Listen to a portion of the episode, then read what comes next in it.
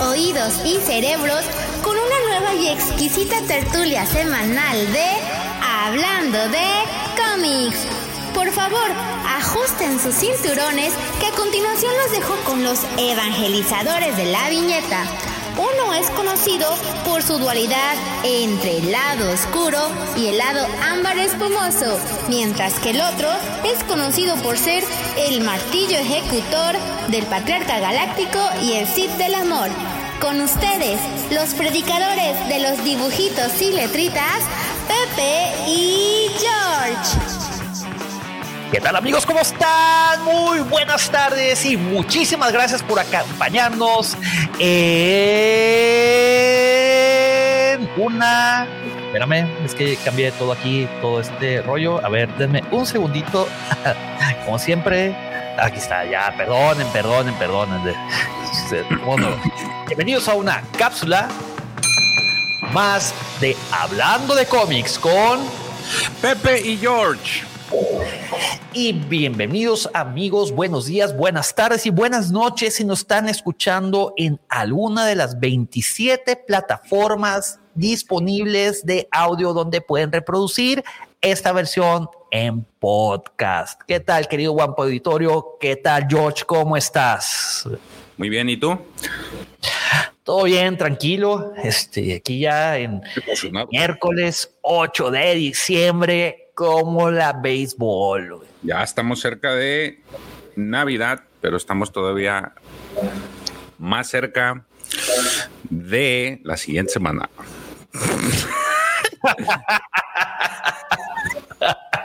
perdón, güey, perdón, perdón. Este, de mi cumpleaños, no se olviden, amigos, 18 de diciembre. Se aceptan cualquier tipo de regalos. Este, y pues bueno, a ver, hoy, hoy, hoy tenemos un gran invitado. Por favor, permítame presentarles al mismísimo, el único, el inigualable, el profesor Robbie. ¿Qué tal? Buenas noches, buenas tardes. Perdón, ups. ¿Qué tal, profesor? ¿Cómo estás? Buenas noches. Muchísimas gracias por. Sí, acá, acá buenas noches, allá buenas tardes. Este, muy, muy contento, muy contento de, poder estar con ustedes. Ya les había dicho que en cuanto tuviera un poco más de, de tranquilidad laboral, me iba a unir al programa para compartir con ustedes y bueno, se dio, se dio, por suerte, así que bueno, acá muy contento. Bueno, un este, saludo a todo el Guampa Auditorio, acá veo que ya me están mandando saludos, saludo grande, Casadi, a Bernardo, a Dante, ¿quién más está? Miguel, Marco, ¿eh? creo que no me estoy olvidando de nadie por ahora, pero bueno, un saludo grande a todos. Bernardo, no sé si ya lo dijiste, Marco. Ah, Bernardo, no, no lo vi. Bernardo, Arc Trooper también se unió. Dante. Santiago está, Santiago Irak por ahí. También. Así que bueno, un saludo enorme para todos. Pues sí, querido guapo profesor, después de 28 increíbles, únicas, e inigualables eh, cápsulas por fin lo tenemos aquí en nuestro programa, que es su programa. Viene el profesor a derramar tantita de su infinita sabiduría en lo que a Legends se refiere. Es un honor, profesor, tenerte aquí desde ya. ¿Cuánto tiempo llevamos planeando? 28 episodios. no, pero ya he estado. Sí, pero, pero ¿este es el número 28, no? Sí, ese es el, 29. es que por eso dice 28, porque estuve, sí estuvo. En el medio estuve en un programa, sí, sí. Por eso, 28 episodios. no me acuerdo. No me acuerdo cuál, pero estuve en el medio, sí, sí. Sí, por eso dije 28, porque ya es descontando este uno. Bueno, las matemáticas ahí. Es, el profesor ya prácticamente ya está de vacaciones, ¿verdad? Ya, ya desconoce a sus eh, alumnos. Estoy, sí, estoy con, muchas menos horas ya, porque bueno, eh, digamos, una parte de las clases ya terminaron, ahora estamos con los recuperatorios, estamos con los exámenes finales, pero bueno, ya eso es mucho menos trabajo, ya no es todos los días, así que bueno, este esto me permite justamente hacer, hacer este tipo de cosas ahora, ¿no? Poder cumplir las promesas que, hice de, volver a participar de otros, de otros programas. Acá un saludo muy grande a Alex de Mandalore Express, este, que también les prometí que iba a estar con ellos próximamente, así que bueno, ya estaré cumpliendo las promesas que les hice a todos. Profesor, usted es todo un rockstar, todo el mundo quiere que esté presente en su transmisión. Y qué buena forma de empezar su gira turística, no, no su gira turística, no, su, su, gira artística, su gira artística que aquí en hablando de cómics. Acá en hablando de cómics, sí, sí. Este, y casi dice que si habláramos de geodas, no, las geodas, el especialista de las geodas es Davo, recuerden eso. Cuando lo vean, pregúntele, Davo, háblanos de tu personaje favorito, la geoda, la geoda de la Alta República. Este, y pues bueno, eh, un poquito de noticias. Hoy, hoy, hoy, 8 de diciembre es un excelente día para hacer un retro gamer. ¿Por qué? Porque hoy salió la campaña de Halo Infinite, que la verdad se ve espectacular. Tenía muchísimo tiempo que no no me emocionaba por un juego de Halo, pero este sí me dan bastantes ganas de jugarlo. Así que amigos, si van a entrarle al Halo, a la campaña de Halo, por favor, mándenme un mensajillo para, o un tweet este, diciéndome qué les parece. Me gustaría escuchar sus, sus humildes y muy sinceras opiniones. Eh, George, no te incluyo a ti porque tú eres anti Xbox, eres anti eh, Windows y solamente está disponible en Windows y en, Xbox. Eh, entonces no, no voy a poder contar contigo.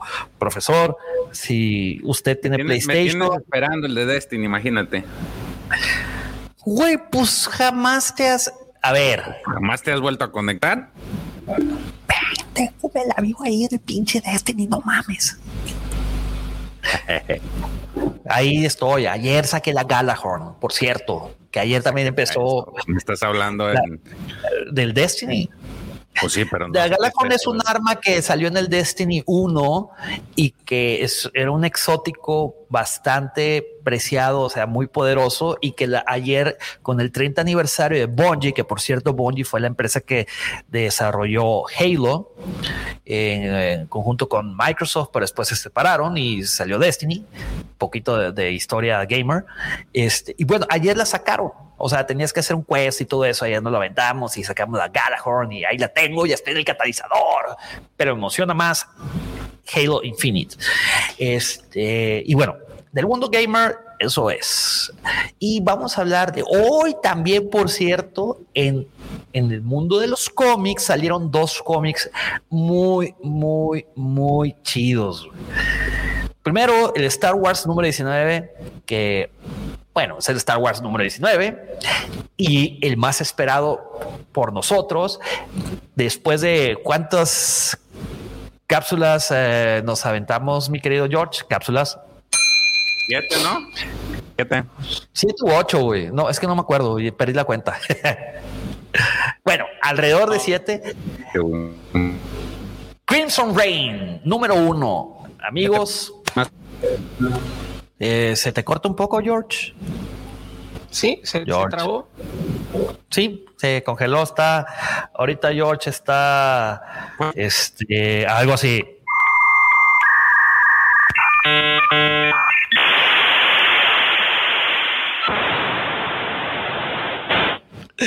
Está ahí trabado intentando reconectarse. Sí, ya, ya, te escuchamos. Sí, se escucha. claro. No sé qué está. Fueron siete, te decía, porque más o menos de a cinco a nos aventábamos por, por episodio y son como 30. 34. Son 34, no, son, son 34. 34 pues. 34 números. Este, saludos eh, eh, a Julián que se acaba de que acaba de entrar. Este, Wolfie Collection, Saludos, gracias por acompañarnos. No se olviden dejar su like, por favor. Este, y bueno, la verdad tengo un chorro de ganas de leer. Ah, sí, hace rato estuvo Davo con, en, una transmisión con, con Wolfie Collection. Por favor, chequen, chequen ese y todos los videos que tiene Wolfie, la verdad, están muy, muy chidos. Este, denle follow también. Este, pero como les comentaba, querido guapo auditorio, como te comentaba George, profesor, que eh, Crimson Rain me da muchísimas ganas de leerlo. No lo, no lo he podido leer, he tenido bastante trabajo, yo creo que más de rato lo leo. Eh, y dato curioso es que va a tener alrededor de nueve variantes de portada. ¡Wow! Sí, son un chorro. son muchas. Sí, güey. Normalmente son este, cuatro, máximo cinco, pero. Cinco, sí. Este, por ejemplo, hubo, hubo varias que, que, sacaron así de que especiales para eBay. Inclusive, güey, eBay, qué pedo, Este dice: Irán a salir. Dante pregunta: ¿irá a salir cómics con los personajes de, de, Visiones o de Visions? No lo sé. Este no han anunciado nada fuera de la novela. Este, ¿tú sabes algo, George? No, negativo. Que yo sepa cómics no. Ah, está la novela y lo que se había argumentado de que aparentemente va a ser, si va a haber segunda temporada. Este, eso es lo único que se sabe. Y digo, las figuras que han estado saliendo, los Funcos, las figuras de SH Figure Arts, que están muy bonitas, pero pues fuera de eso no se, no, no se ha visto nada con relación a cómics. O mangas, que sería lo que pudiera, en la que pudiera saltar a lo mejor. Sí, yo, yo preferiría más que cómics mangas, fíjate. De hecho. Coincido totalmente contigo. Este, pues han hecho bastante, muy buen trabajo eh, con, con, los mangas. Este, y ojalá que salieran también en, o sea, si Panini los llega a traer, que salgan en formato manga no que salgan como el estilo eh, occidental, o sea, como un cómic normal, o sea, que se lee de izquierda a derecha en vez de leerse de derecha a izquierda, o bien del final hacia el inicio, conforme lo conocemos nosotros. Este dice y que se decía que saldría un manga del Ronin, ¿no? Eh, no. he escuchado nada al respecto. Yo la verdad no escuché nada. No. Todo va a ser bienvenido, pero la verdad que no, no, escuché nada de eso. sí, este, no, yo no. Lo más que hemos estado viendo son las figuras que han estado saliendo. Sí, exacto. Pero más allá de eso, este, no hay nada, digamos que oficial. Sí, es correcto. a lo mejor ahorita que entró Dark Horse pues, se mete también, ¿no? Que digo, vuelvo a lo mismo, sería genial que lo que res... No, no, no, no, no, no, no, no, no, no, no, Manga, déjense a, los expertos, ve, los japoneses. Por favor. O sea, zapatera tu zapato, güey. Este Dark Horse que ponga cómics acá más este más explícitos explícitos por así decirlo. ¿O tú qué opinas, profesor? ¿Tú que has leído Dark Horse y Marvel? Ah, y a mí, la verdad, eh, por una cuestión de, de, no sé si decirle costumbre, pero a mí me tira más Dark Horse, ¿no? Es decir, toda, toda la, prácticamente toda mi, mi, mi educación comiquera de Star Wars porque era lo que llegaba acá a la Argentina también, es lo de Dark Horse, ¿no? Los de Marvel, los viejos de Marvel de los 70, y los 80, los he ido consiguiendo mucho después porque acá no, no llegaban. Pero lo que sí llegaba era lo de Dark Horse y bueno, es como que estoy acostumbrado más a, eso, pero eh, yo a mí particularmente me gusta mucho la, la cuestión narrativa, ¿no? Yo prefiero siempre voy a preferir un libro a un cómic. Y lo que tienen los cómics viejos, ¿no? Todo, todo, lo que es de la década del 90, los de Dark Horse o tanto los, los de los 70 de Marvel, es que tienen mucho texto. Y eso es lo que veo en contra con los cómics de hoy, que los cómics de hoy es pura viñeta y un par de globitos de diálogo y nada más. Parecen tweets. Eh, y claro, entonces un cómic de hoy me dura tres minutos. Entonces de repente gastarme un dinero en un cómic para algo que me va a durar nada, este, lo pienso. Y, pero en cambio un cómic, este, qué sé yo, Heredero del Imperio. Te compras Heredero del Imperio en, cómic y tenés bastante para leer, ¿no? No lo, no terminás en tres minutos, ¿no? Entonces, este, a mí me gusta más ese tipo de, narrativa. Pero bueno, es decir, son, son, las épocas. No es que no disfruto los cómics de hoy.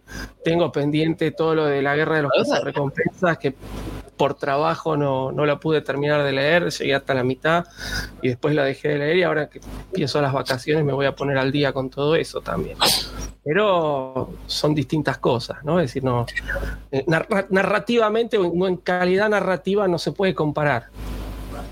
Por ejemplo, profesor, ¿a ti te gustaría leer el libro de Ronin? Sí. que está basado, el, que está basado en, en el cortometraje de, de Running the Visions. Sí, sí, sí, sí, sí, la verdad que sí. Este, en cuanto pueda le voy a, le voy a echar el ojo. Ya ahí lo tienen. Si, si es profesor Robbie approved, denle una leída.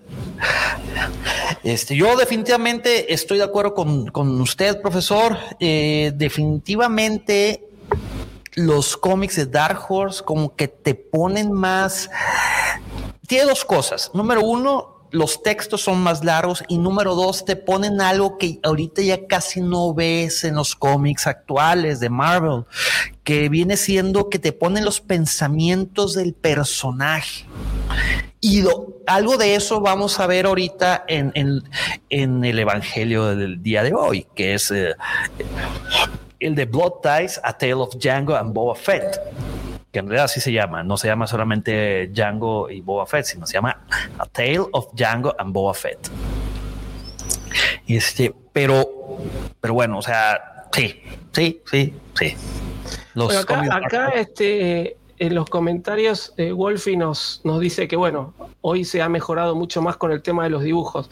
Es cierto, por ahí en cuanto a calidad de dibujo, hoy tenemos mucha mejor calidad que antes. Mi hermano Wolfie, espérate a ver el cómic, espérate, si no, no, no el de hoy, el de hoy es una obra de arte. no, igual que el pasado. Eh, todos los eh, cómics son así, ¿eh? No, no, no. no. De aquella época son así.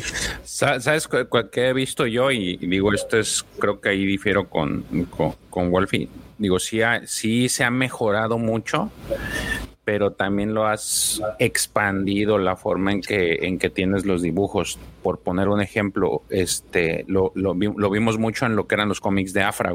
¿Te acuerdas, Pepe? Que, que cambiaban mucho y ahí sí se veía muy marcado el cambio de, un Afra a otro. cambias el, el, artista, o sea, el, lapicero, el penciler, que se llama en inglés, este, es, muy dramático el cambio, ¿eh? Sí. Sobre todo en en Star Wars, en los arcos, por ejemplo, los arcos que duraban más o menos cinco números, cuando cambiabas al otro arco, por lo general cambiaban también de, dibujante.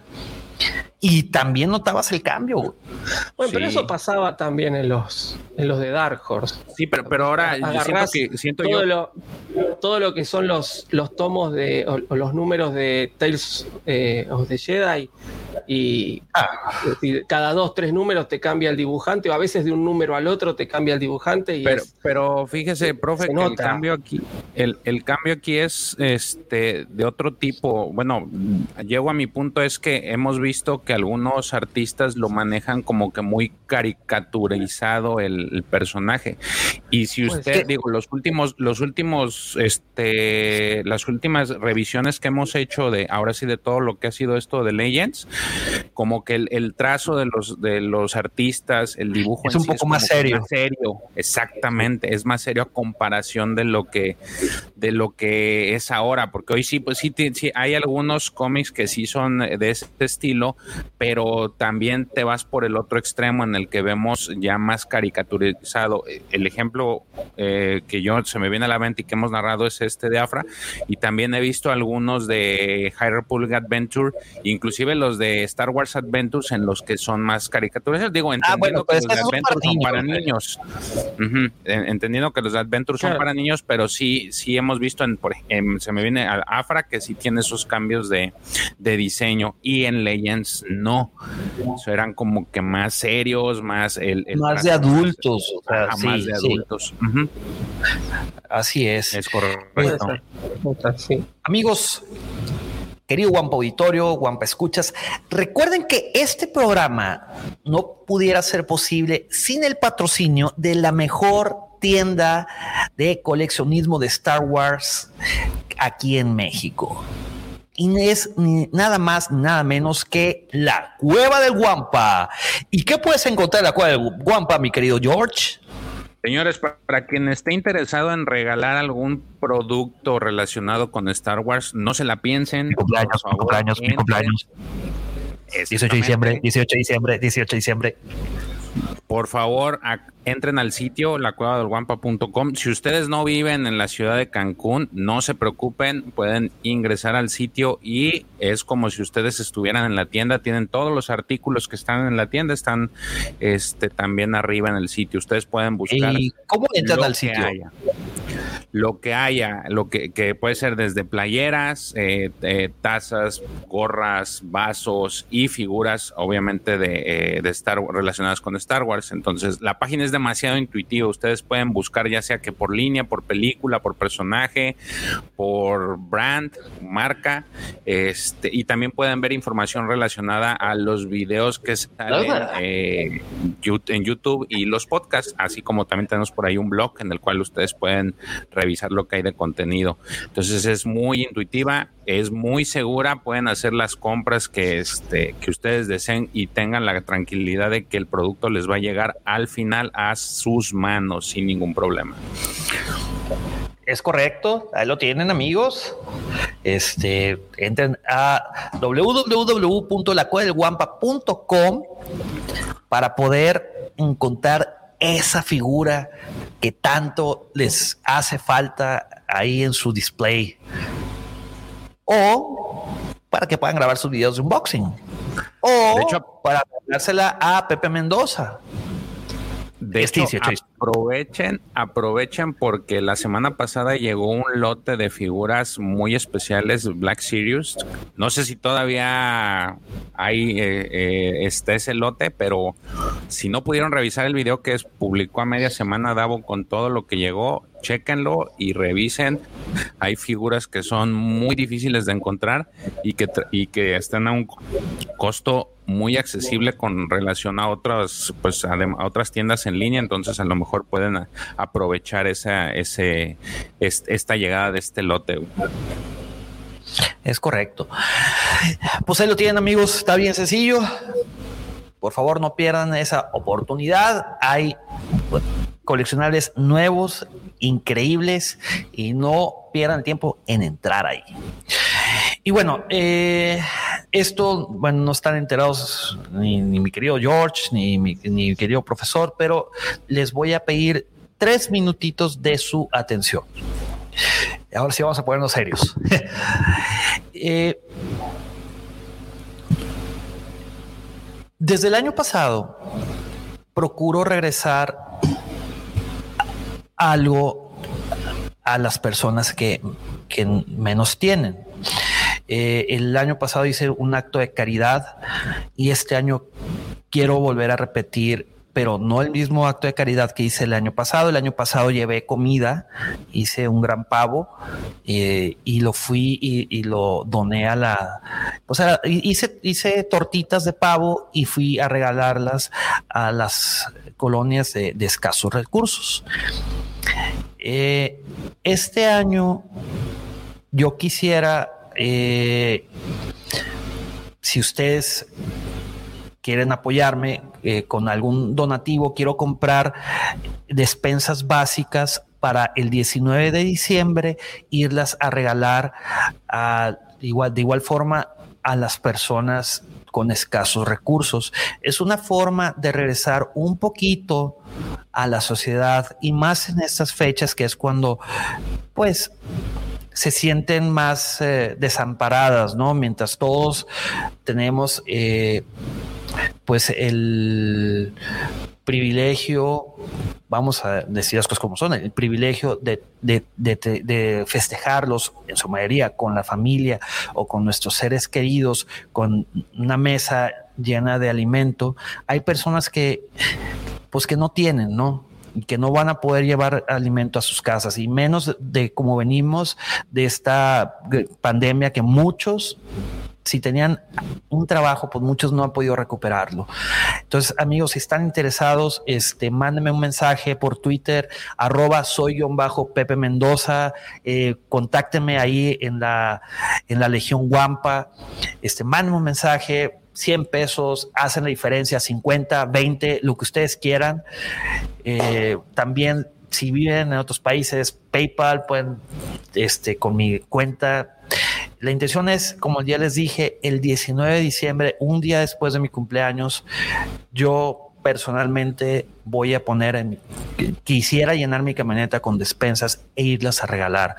Obviamente para que todo sea transparente y que no piensen de que, ah, este bueno está dando tole con el dedo, este, todas y cada uno de ustedes este, se, pondrán en la lista y también mostraré el ticket de compra con cuántas eh, canastas básicas y sobre todo estará documentado.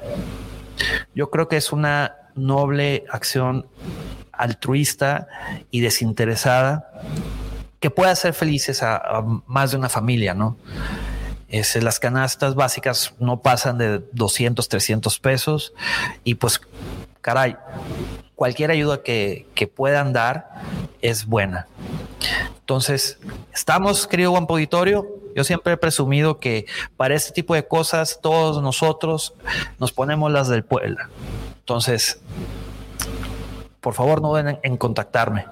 Este, pues tenemos una semana para lograr algún objetivo. No es como el Rancor, no hay un, este, tantos este, backers. Si son cinco, pues con cinco hacemos. Yo aquí también en Monterrey estoy empezando con mis contactos, con mis, eh, con mis amigos y conocidos a difundir este mensaje. Entonces, para que lo consideren, por favor. Y pues bueno, muchísimas gracias por su atención. Disculpen que me haya pasado los tres minutos, pero creo que eh, era importante que les comunicara eso. El sábado también este, voy a decirles esta, eh, eh, esta, este mensaje, ¿no? Por cierto, si quieren les platico la historia o se las platico hasta el sábado de cómo nació esto. ¿Sábado? Ok. El sábado mejor. Para que vuelvas a repetir allá y se repita de nuevo. Ok. Bueno, ya quedó amigos. Muchísimas gracias. Y ahora sí volvemos a la programación normal.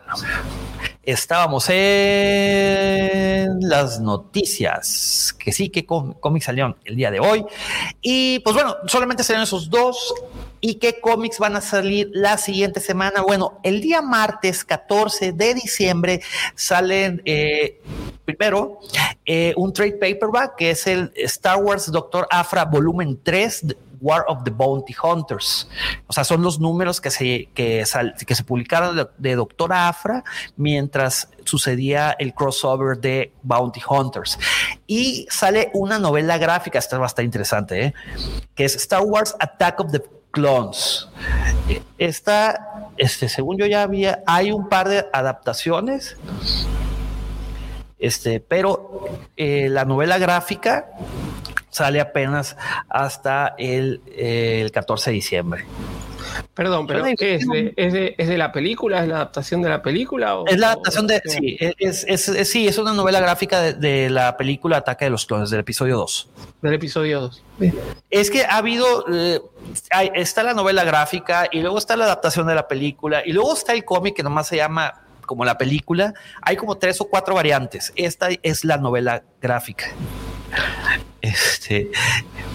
Y pues son los únicos cómics. El día 15 sí salen este, otros cómics, pero ya los, ya los hablaremos eh, el, día, el día miércoles, ¿no? Que por cierto, el día miércoles va a ser nuestro, nuestra última, nuestra última cápsula del año. Nos vemos hasta enero. Ojalá no nos extrañe mucho.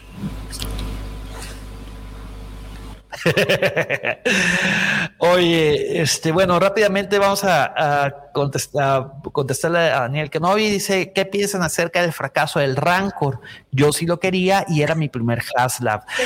Esas preguntas vamos a responder el día sábado en Hablando de Star Wars, porque es una pregunta muy interesante. La verdad, todos estuvimos siguiendo el día lunes cómo se movían los números, parecían, ay no, parecía la bolsa de Wall Street. Más o menos, sí. Es una pregunta interesante ¿eh? y todo lo que se desencadenó y lo que no se pudo haber desencadenado de una forma bastante rara. Muy extraño, fue, muy extraño el movimiento de gente que hubo ese día, el día lunes. Sí, mucha gente que seguramente ahorita ya no tiene chamba en Hasbro. ¿eh? No, pero e, eso lo, vamos a hablar ya más a detalle el día sábado. Sí, porque es, es, es, área de lucifagores. Sí, es largo y tendido. Y aparte, e, ese, el lugar de, para hablar de, figuras coleccionables es, son los días sábados. Ahorita vamos, mejor pregúntanos de qué, qué opinamos de, no sé, cualquier cómic que tú quieras. Legends. Oye, cada vez que sigo eh, releyendo los Legends, caray, cómo los extraño. Pinches historias chingonas. Lo bueno que están ahí. Lo bueno que están ahí y uno siempre puede volver. Y la verdad que sí, heredero del imperio y bueno, toda la trilogía esa, ¿no? De, la adaptación de la novela de, de Timothy Zahn.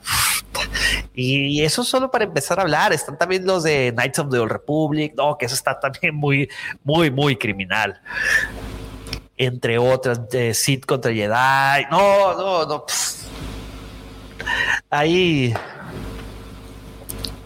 Este dicen que no, no, no frieguen el sábado, no me despierto temprano ni pagado. No te preocupes, mi querido Dani, pues siempre podrás ver la repetición o escuchar el podcast los días lunes. Pensamos en ti y en todos aquellos que los sábados apenas van llegando de, las fiestas. Pregunta interesante, dice Casa y 09, ¿creen que algún día regrese alguno de los Legends al canon? Yo, la verdad, no creo. ¿no? Es decir, están trayendo de, lentamente ciertos elementos ¿no? de los cómics al canon, pero el cómic completo o, el libro completo lo dudo. Este... Nomás uno que brincó fue el de Moll, ¿no? Que, es, que salió en ley como leyes y luego lo, lo canonizaron.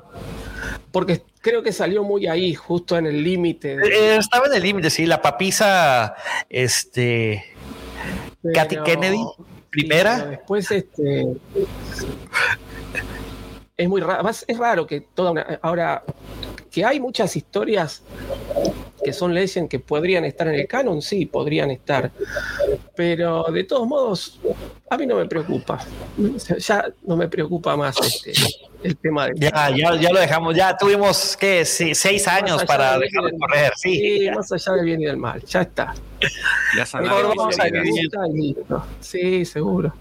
Fíjate que ahorita platicando de Legends, ya, ya los últimos comentarios para entrar ya al Evangelio, este es hablar y remembrar de Legends es como decir, puta, la música de los noventas era realmente música o los ochentas y querer, y querer vivir 100% eh, en esa época, ¿no?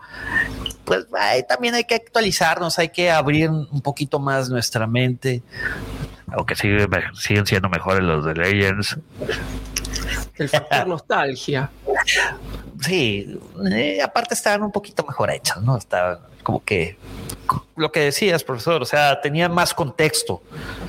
Ahora, está, ahora los, los cómics parecen, chingo, voy a usar la frase de mi papá, parecen cómics de Superman, cortitos. Es una, es, a ver, creo que la vez pasada, no me acuerdo si fue el programa pasado o el otro en, en el sábado, no me acuerdo si fue este sábado que pasó o el anterior, pero es un poco el tema de la época, ¿no? Que, ha cambiado la, manera de narrar. Bueno, es decir, nosotros estamos, o por lo menos yo, estoy acostumbrado a, algo que me daba mucho texto, mucho contexto, mucha, mucha explicación, ¿no? Y el, dibujo de la historieta, ¿no? Porque ni siquiera le decíamos cómic, acá era la historieta, ¿no? Entonces, eh, que no es lo mismo hablar de una historieta que hablar de un cómic. ¿no? La, historieta es como una historia un poco más chica, ¿no? pero en sí hay una historia o algo de peso. Y el dibujo era un acompañamiento a ese texto. Hoy es al revés, es decir, lo, más importante es el dibujo, como comentaba eh, Wolfie hace un rato en, los comentarios. Este, tenemos cómics que sí realmente tienen dibujos que son increíbles, pero el texto ha quedado fuera ya. Es decir, tenemos apenas una o dos líneas de diálogos y nada más. Entonces, este, eso a mí se me echa en falta. Pero bueno, reconozco que tal vez para las nueve... Todo, es decir, la narración, todo hasta lo audiovisual. ¿eh? El otro día hablábamos también del tema de cuánta gente por ahí se aguanta una película de dos horas, dos horas y media, en cambio una serie que tiene capítulos de media hora, la ven toda de corrido. En una sentada, sí. Pero ha cambiado, ha cambiado la forma de narrar y la forma de narrar también ha cambiado en el cómic o en la historieta. Entonces, este, tenemos que ir adaptándonos. No quiere decir que una cosa sea mejor que la otra. Es lo que más me gusta a mí, digamos.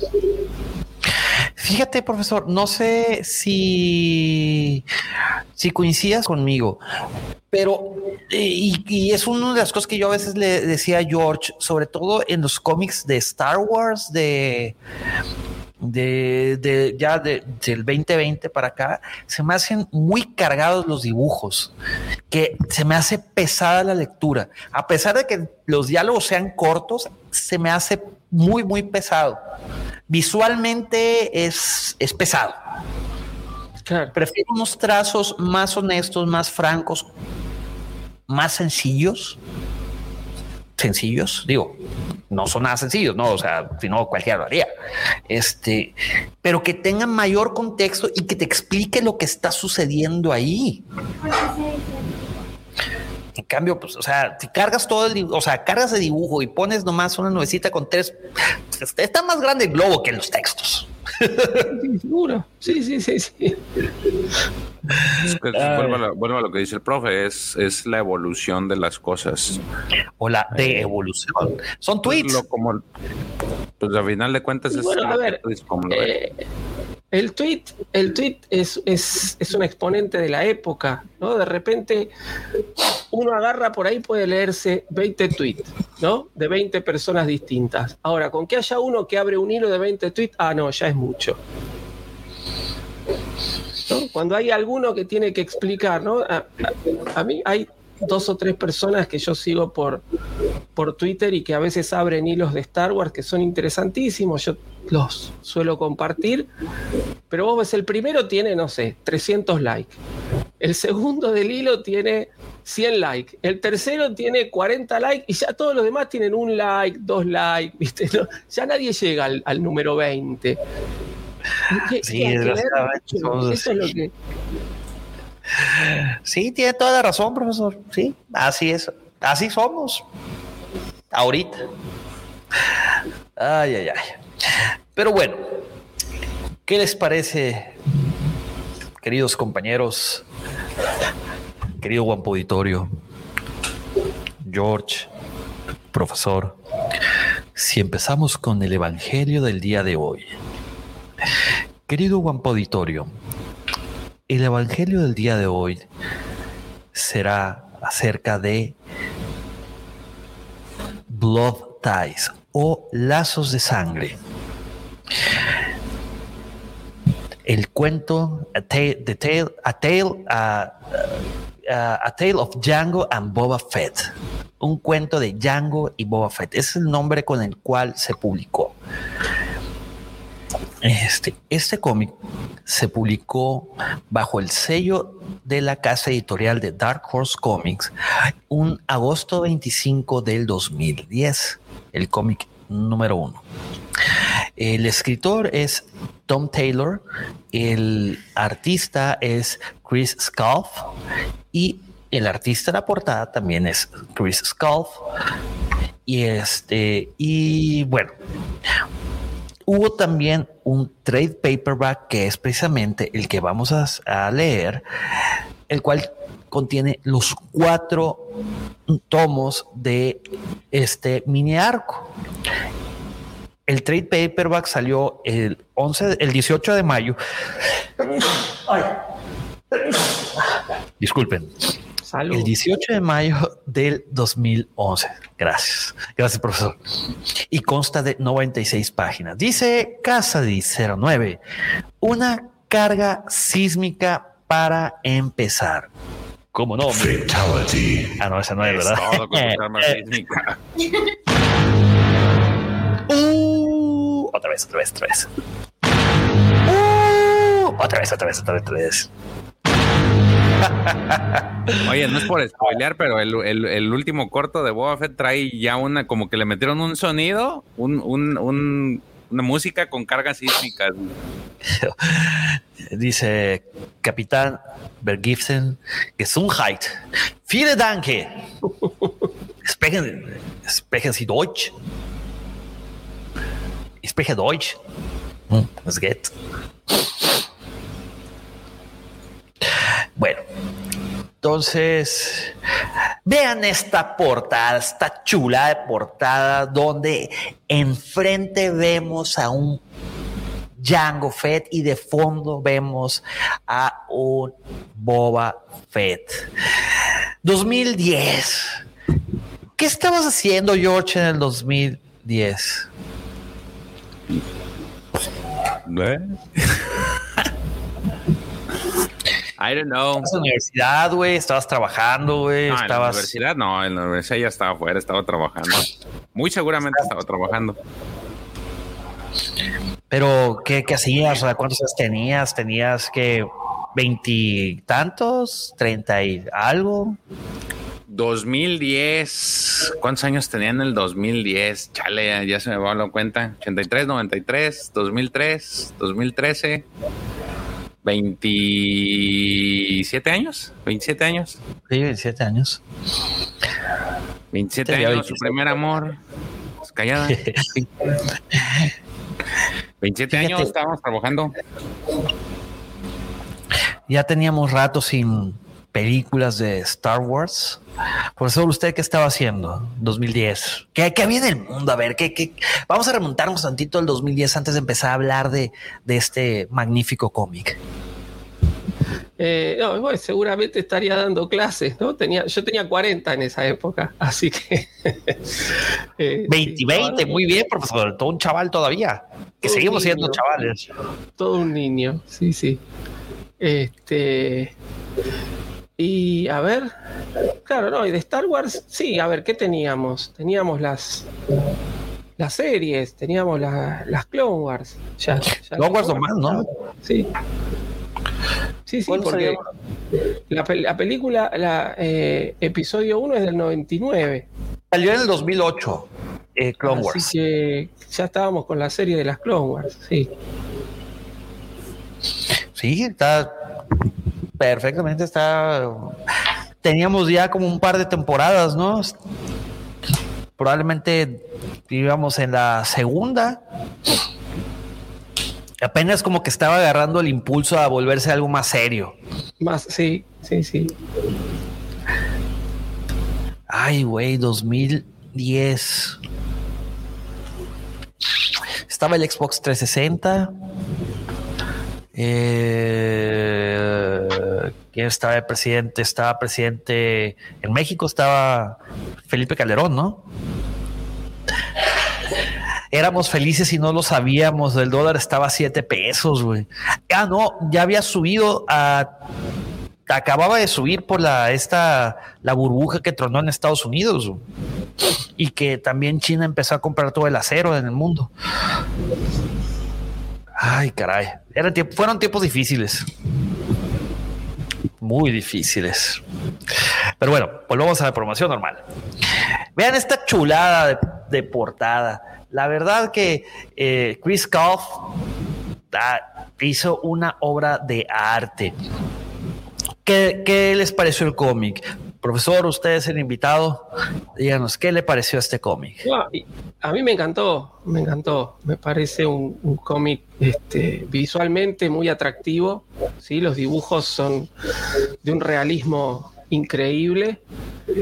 Y, y bueno, toda la, la, narración que, nos presenta es, muy interesante, ¿no? Es muy interesante, nos remite a, un pasado común entre Jango Fett y Boba Fett, de lo cual se sabe muy poco, ¿no? Es decir, todo lo que hay eh, de la relación padre-hijo, por ponerle algún nombre, está en los cómics, porque ya este, la, la, muerte de, de Django en, episodio 2 es muy prematura, no se ve lo que, lo que hace él con, con Boba. Entonces, este, más allá de, de, del pequeño episodio ahí en camino, no se ve la, la relación que tiene él con Boba. Y, y bueno, se explora todo o, gran parte en los cómics y, y, bueno, creo que este es muy revelador con, con todo lo que nos va, lo que nos va enseñando.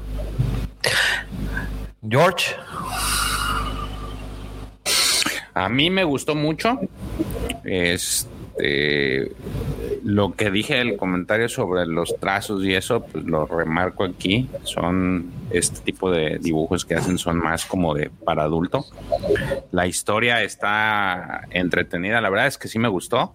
Lo que hemos estado viendo y el y si se han dado cuenta estos últimos estas últimas semanas hemos estado tratando este tema porque pues tratamos de que para cuando salga el, la serie, pues ustedes a quienes no han tenido la oportunidad de leer estos cómics se den una idea de cómo se visualizaba la relación tanto de Django y el mismo Boba Fett hasta antes de, que se generara esta nueva línea de tiempo, ¿no?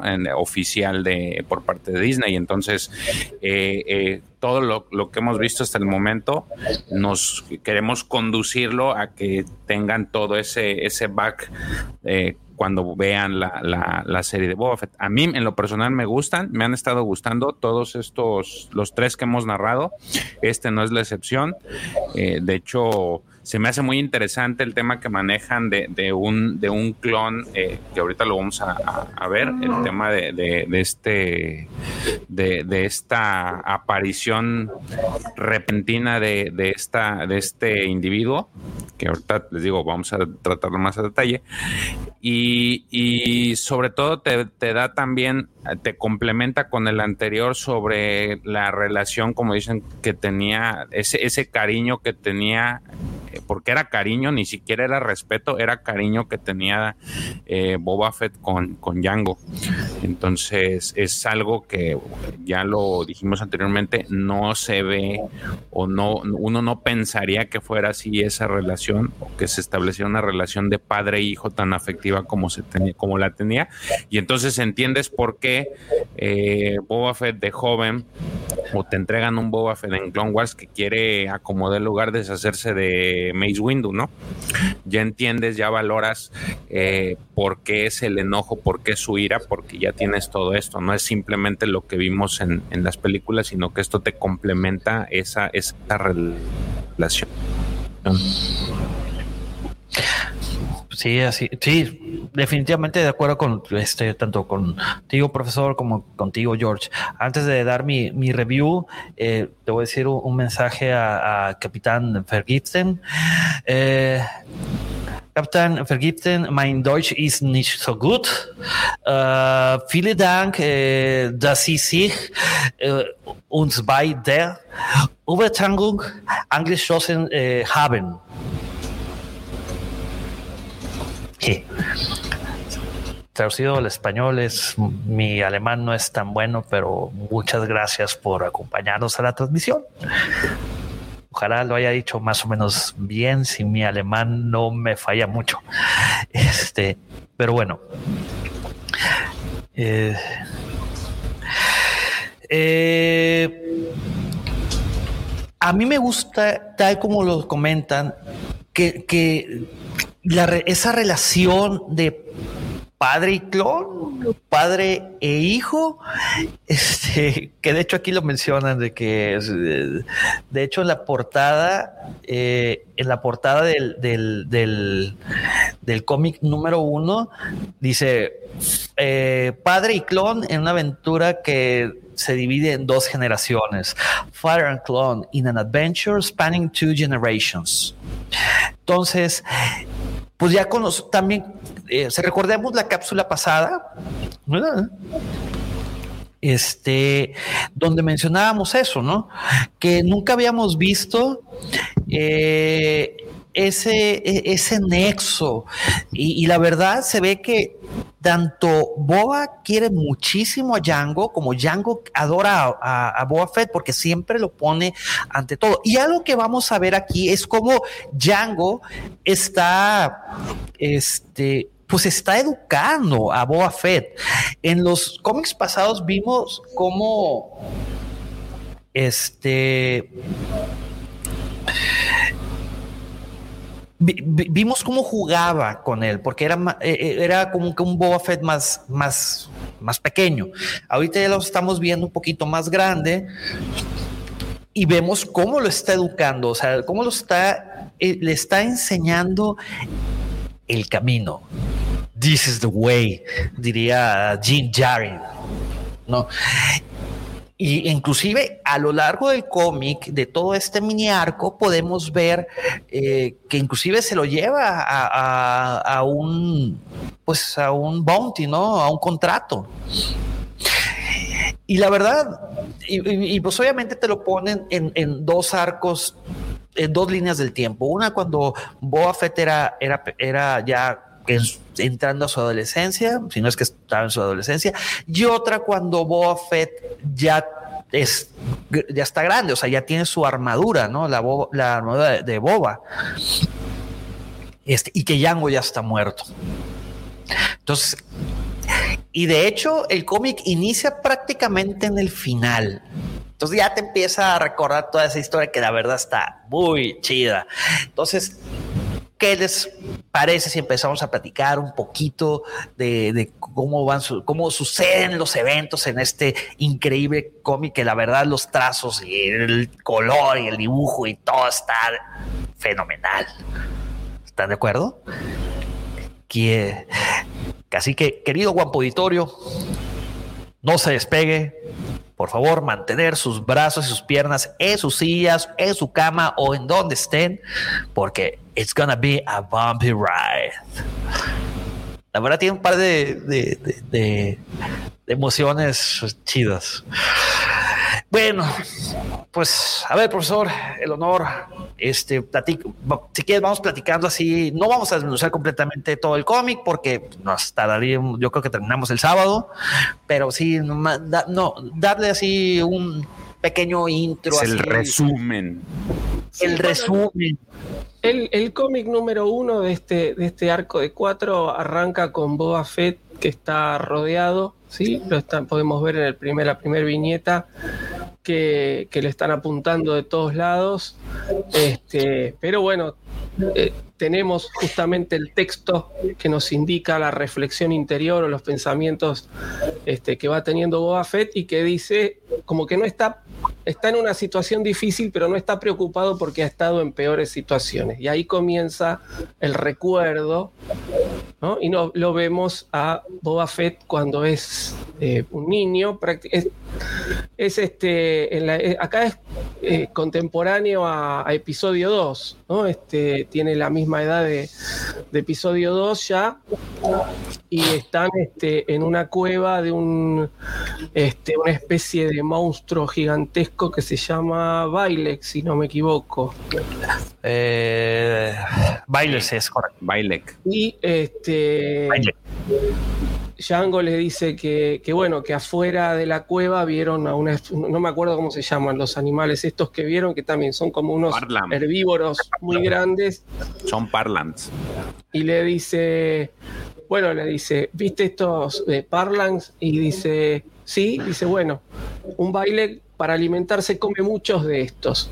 Y si te estoy claro, y le tira una especie de, de, perfume que tiene el olor concentrado de estos, de estos herbívoros, y le dice, bueno, anda, pelea con el baile y tráeme un diente. ¿No? Y entonces Django se va y lo deja a Boba que le ha puesto la, la esencia.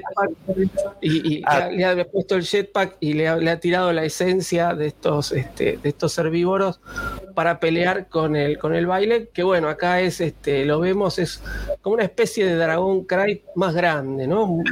Más gigantesco. Parece Smaug. Para aquellos que vieron el Hobbit. Y, eh, y entonces, este.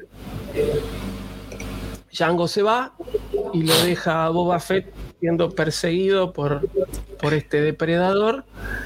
Y desde afuera, lo que me gusta acá es que, bueno, se maneja justamente el espacio en off, porque mientras que la verdadera acción está adentro de la cueva, lo vemos a, a fuera de la cueva, es decir, solo vemos cuando a Boba lo empieza a perseguir este, este monstruo.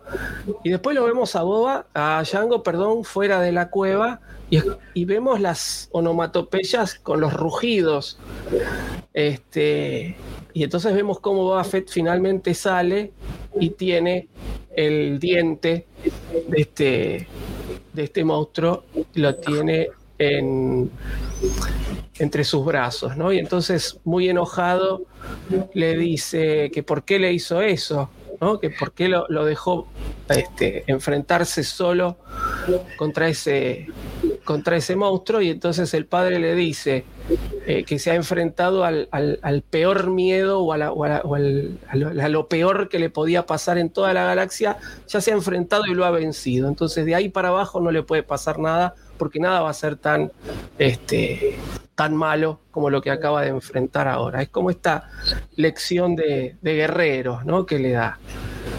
Eh, no sé si voy muy rápido. Ustedes no, no, no. por favor. Sí, perfecto, profesor.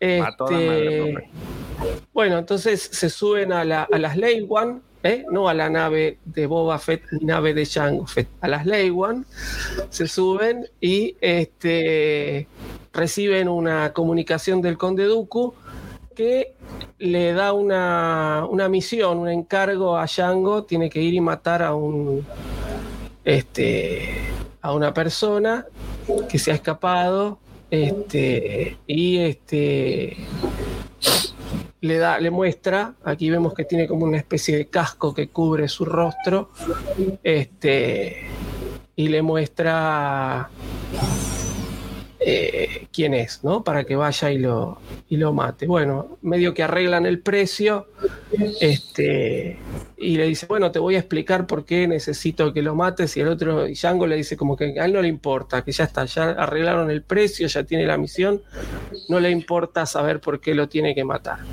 Eh, que creo que eso es lo más criticable que tiene este cómic, ¿no? Este, a mí me hubiera gustado saber por qué lo tiene que matar, que no, no se explica. Este, y, creo que, es decir, es un buen recurso porque no tienen que inventar ningún pretexto de por qué matarlo, pero que después cuando vemos realmente a quién es que lo enviaron a... Ya más o menos te das la idea de por qué.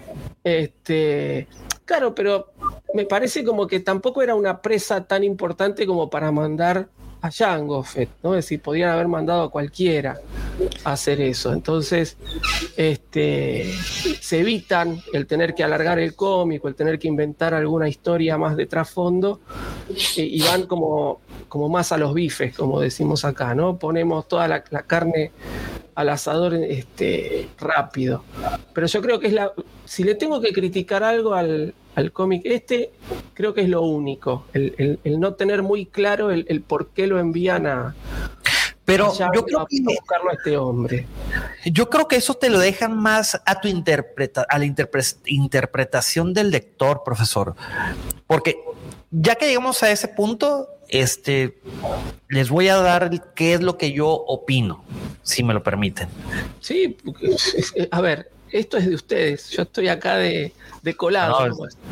No, profesor, usted, si usted está aquí, es. Déjalo terminar, Pepe, no empieces con tus cosas. Profe, la bueno, llega, este, llegan ahí al, planeta, lo para una especie de, nave de los guardias, y cuando se enteran que es eh, Jango Fett, eh, uno está muy temeroso y le dice, bueno, si tuviese alguna manera de demostrar su identidad, y ahí Django sin, este, sin ningún tipo de, remordimiento les lanza los, los misiles y se los saca de encima, ¿no? Este, Lo que me encantó es cuando le dice que hay una forma que usted pueda probar que es quien dice que es. Mole le manda los misiles. Sí, sí, es este, es un poco este humor negro, ¿no? Que también que, nos da el, mismo personaje, ¿no? Que está, esto me, esta parte me gustó mucho porque además conforma, ¿no? También a cómo, a cómo son los personajes. Yo el, otro día veía un, un programa este, que hablaban también de, cómics y hablaban de, del libro de Boba Fett y comentaban, decían, bueno, pero al final este, en los cómics el personaje es como muy, muy temible, muy imparable, es el mejor de todos y después en las películas no lo refleja. Y, porque lo que pasa es que es al revés. En las películas no, no refleja ser lo que es, pero pegó tanto en el público que la gente pidió más, más, más y se hizo toda la fama y toda la leyenda justamente a través del material este, bibliográfico. Así que Correcto. acá podemos ver la verdadera naturaleza y toda la letalidad de, de Django. Este, bueno, acá también le va a dar otra lección a, Boba Fett, lo lleva con él para, para eh, cazar a este, a este personaje y le da un, un rifle a Boba para que él sea el que hace el, primer disparo.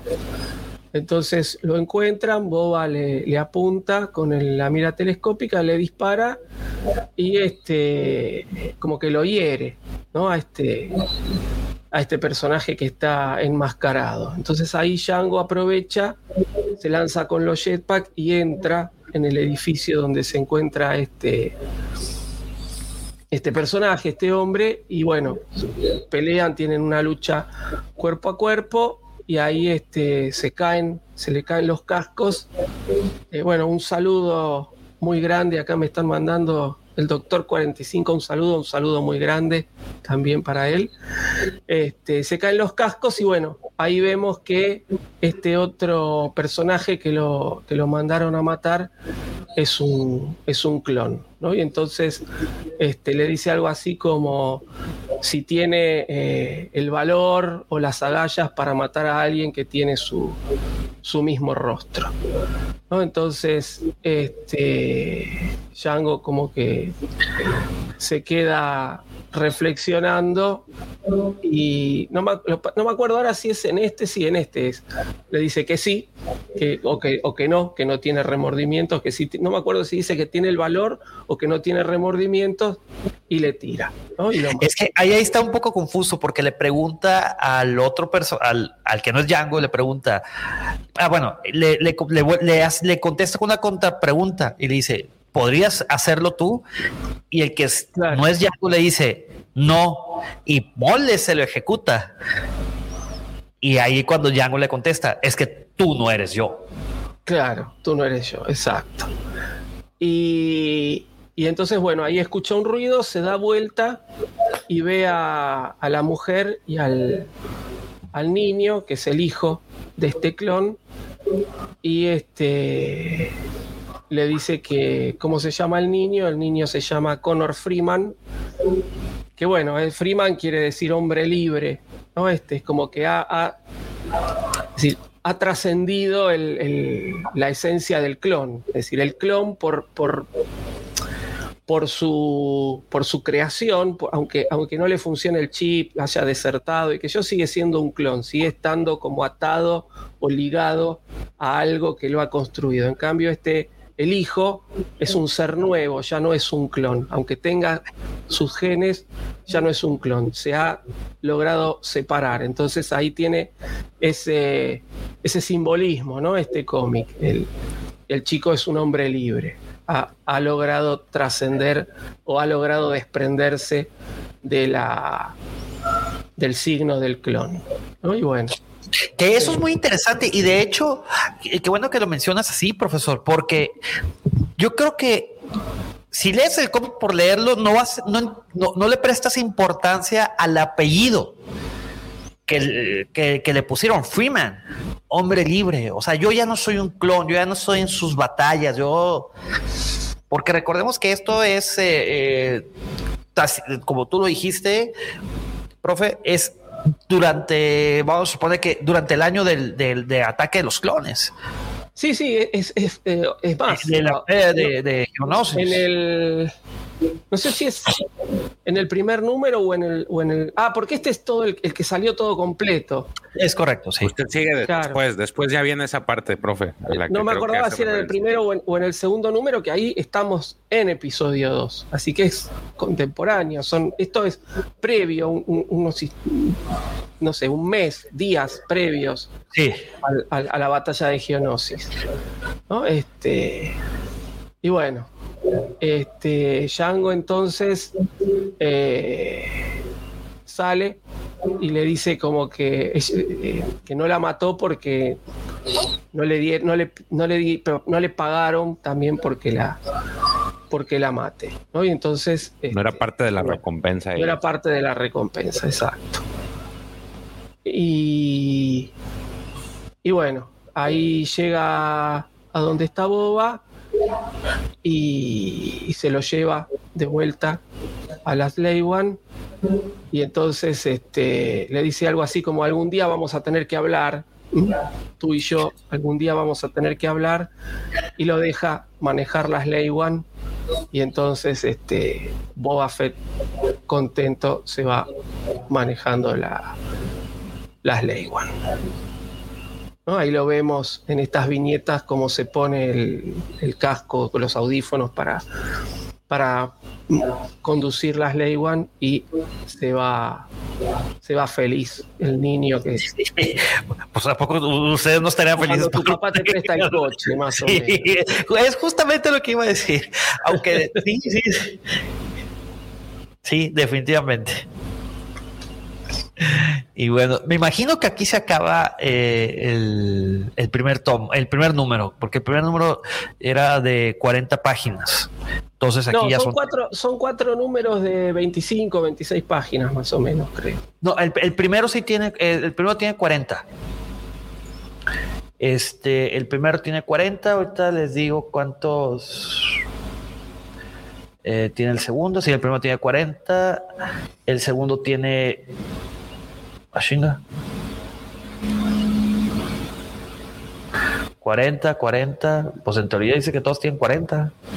Fíjense no, que hay, no, es que hay unos, aquí hay unos no, detalles. Es porque el, el, completo son algo de 90 y pico de 90 y, sí, 96 páginas. Este, y son, eh, habían salido en cuatro tomos. Es decir, yo no es que lo tengo en la cabeza, pero digo 90 y pico, dividido 4, 24, 25 páginas cada tomo tiene más o menos.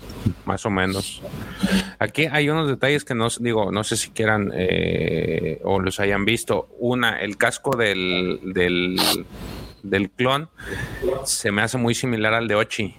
No sé si lo, lo tú, Pepe, lo alcanzas a ver con ahora que estamos viendo. Eh, mira, ahorita, ahorita lo, déjame lo, lo pongo que de hecho aquí lo puedes ver. Eh, sí, no, güey. Tiene, sí, tiene, tiene, un parecido. Tiene un parecido, sí. Como que cierto, deben haber parecido. agarrado a, a, Ochi y le. Le han de verdad este, hecho un casco parecido. Sí. Y la otra es, este, no sé, la, la parte en la que está disparando este Boba. Eh, no se me figura mucho a la película esta de Perfecto Asesino. De que, la de que sale John Reno y. Natalie Portman. Sí, como el estilo de que te voy a empezar a enseñar cómo cómo empezar a utilizar armas y convertirte en, lo que soy. Pero sin embargo, al final tienes esta situación en la que ves a, yo lo veo desde cierto punto un poco eh, desconcertado por el hecho de haber asesinado a, este clon, pero sobre todo se desconcierta en el momento en que se da cuenta que tenía familia. Eso fue lo que más le pegó, güey. Eh, como que ahí ya vemos una situación en la que le pesa y bueno, lo interesante de estos cómics es que ves exactamente esa naturaleza humana de, de Django, porque ya lo habíamos visto en el pasado, ¿no? En el que se lleva Sam Whistle a Django para que traten de hacer algo, una obra buena. Eh, pero a final de cuentas dice, pues lo hago entre regañadientes, lo hago y sí tengo un poquito de conciencia y no quiero que me carguen la vida de millones en, estén en mi, en mi pensamiento, pero aquí cuando ya, ya liquidó a este clon y, y voltea a ver a la familia, como que ya tienes este este peso que en, encima de él y sobre todo cuando ya llega con, con Boba Fett y, platican eso de que en algún día vamos a, hablar este tema y mientras vamos a descansar tú y yo vamos ya nos ganamos la, recompensa vamos a, donde tú quieras y lo ves como se sube a, se sube al Slave One y, Boba Fett es el que lo va a conducir y lo ves ves en la viñeta cómo lo mira como un padre afectuoso y como que también entiendes el reflejo de la situación en la que está, ¿no? De, que incómodo, pues. Sí, consternado y, afligido. Fíjate, checa la pregunta de nuestro querido doctor. Saludos, este doctor Alfredo Ferrat. Dice, creo amigos que Star Wars, al menos en las precuelas y en la trilogía original, nos ayuda a pensar la cuestión del padre. ¿Qué es un padre? ¿Hasta dónde nos obliga la lealtad? ¿Y hasta dónde somos libres de ella? Sí. Y de hecho, ese, ese, ese, ¿cómo le puedo decir? Ese objetivo que tuvo Django Fett va a traer consecuencias. Y es justamente los eventos que van a se desencadenan en los en las siguientes páginas. Eh, eh, perdón, ¿no? Eh, no nos olvidemos que esto está dentro de lo que es la línea de tiempo de Django en Legends. Y si ustedes esto ya lo han, lo han hablado en, otros programas, eh, el origen de Django, ¿sí? a Django Bisla le mata a su va, mata a su padre, mata a toda su familia, él es un huérfano. Él acá acaba de dejar huérfano a otro chico, es decir, ha hecho lo mismo que hicieron con él.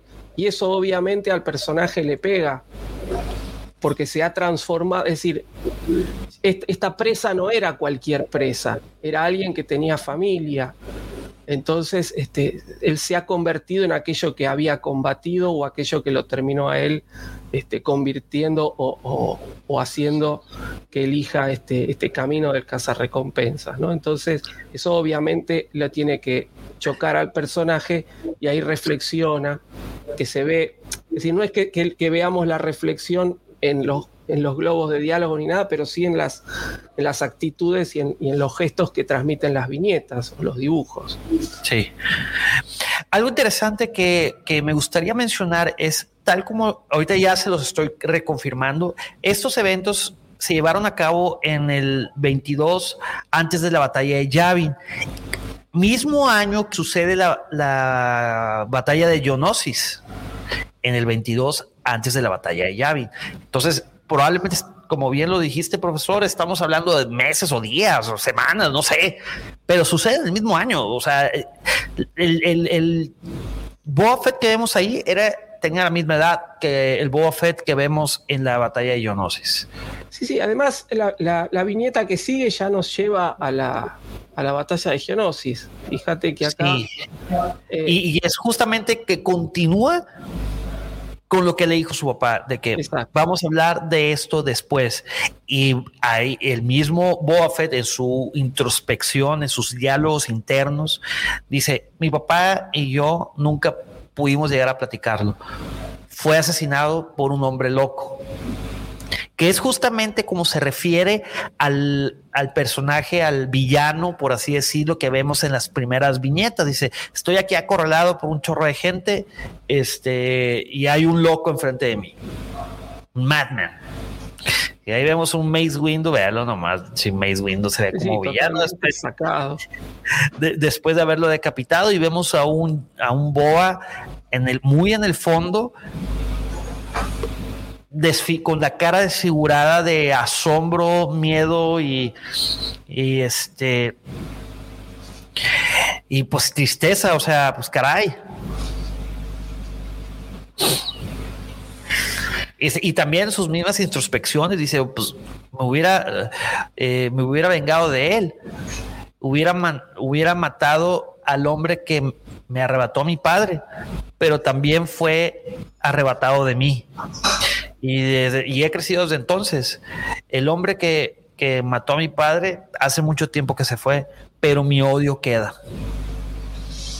Y ahí podemos ver este, un Boa Fett pequeño agarrando el casco de, de su papá, de Yango, y ya en la viñeta de al lado, como en una imagen espejo, vemos a un Boa Fett ya adulto agarrando el, su casco.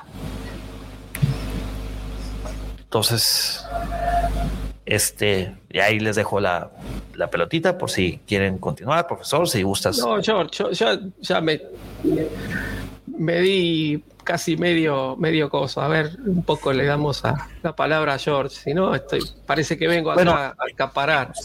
En el Inter que George se anima, voy a mandar un, par de saludos. Este, saluditos a JL Tops 501, Don Jorge, este, fuerte saludo. Eh, la señora que de eh, Silvia de Castillo, mamá de, George o mamá George, como si fuéramos en los Simpsons. Hola, señora Bart. Hola, señora George. El GP llegó también. Este, el GP sí que está. Eh, hace rato ya nos había saludado. Este. Y bueno. George, Lúcete porque eh, tus papás te están viendo.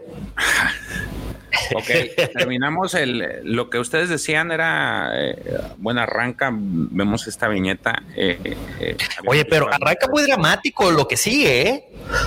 O sea, esas, esas tres, esas introspecciones que, que, hace Boafet, es, de hecho, te hace dar cuenta que está bien pinche dañado, güey. De, de, hecho, lo, quiero pensar que más, más bien el diseño lo hicieron como para ver desde los ojos de, de Boba Fett. O sea, ves a imponente a Mace Windu con, con el sable abajo de que ya pasó por la cabeza de, de Yango y ves a Yango pues sin su cabeza. Entonces te dan ese, ese, ese tinte como que lo estaba, se está viendo desde los ojos de, de pese a que lo ves ahí al fondo a, a, Boba Fett, eh, pareciera como que te dan esa impresión de que es lo que él vio a través de sus ojos, estás viendo lo que, lo que él presenció y cómo lo presenció. Yo lo que creo... Pero sí, sí, sí, discúlpame.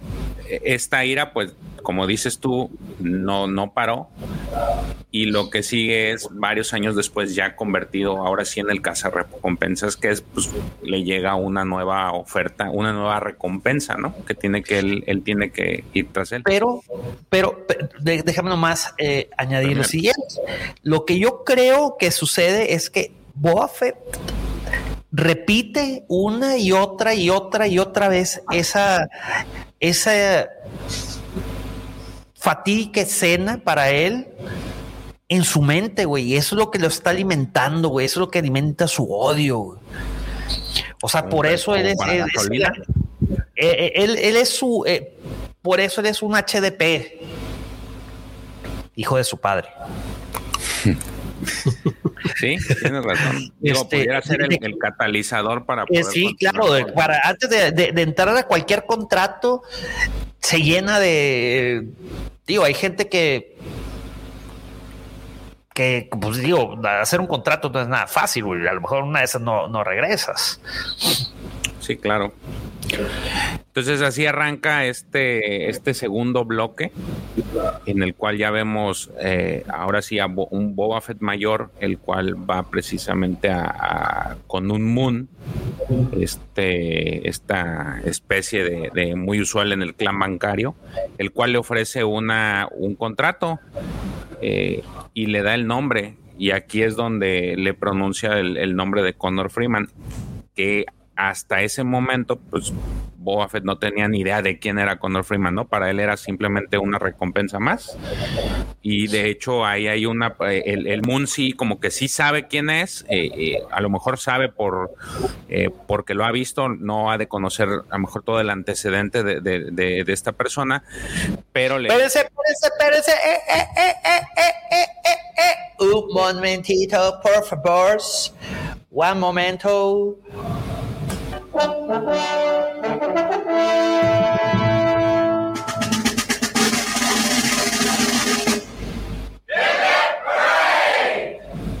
Espérame.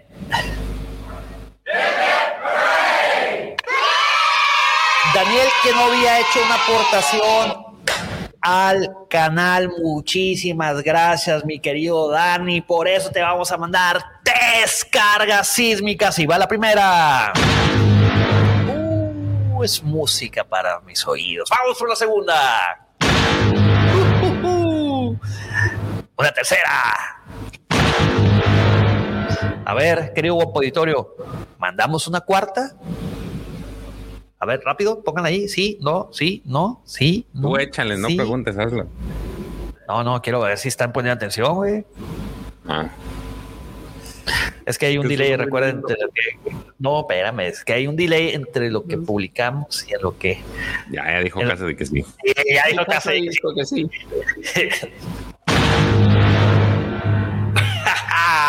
la verdad es uno de los mejores efectos especiales que pueda haber en el mundo mundial, en el universo y en toda la galaxia entera. Y una galaxia muy, muy lejana y cercana.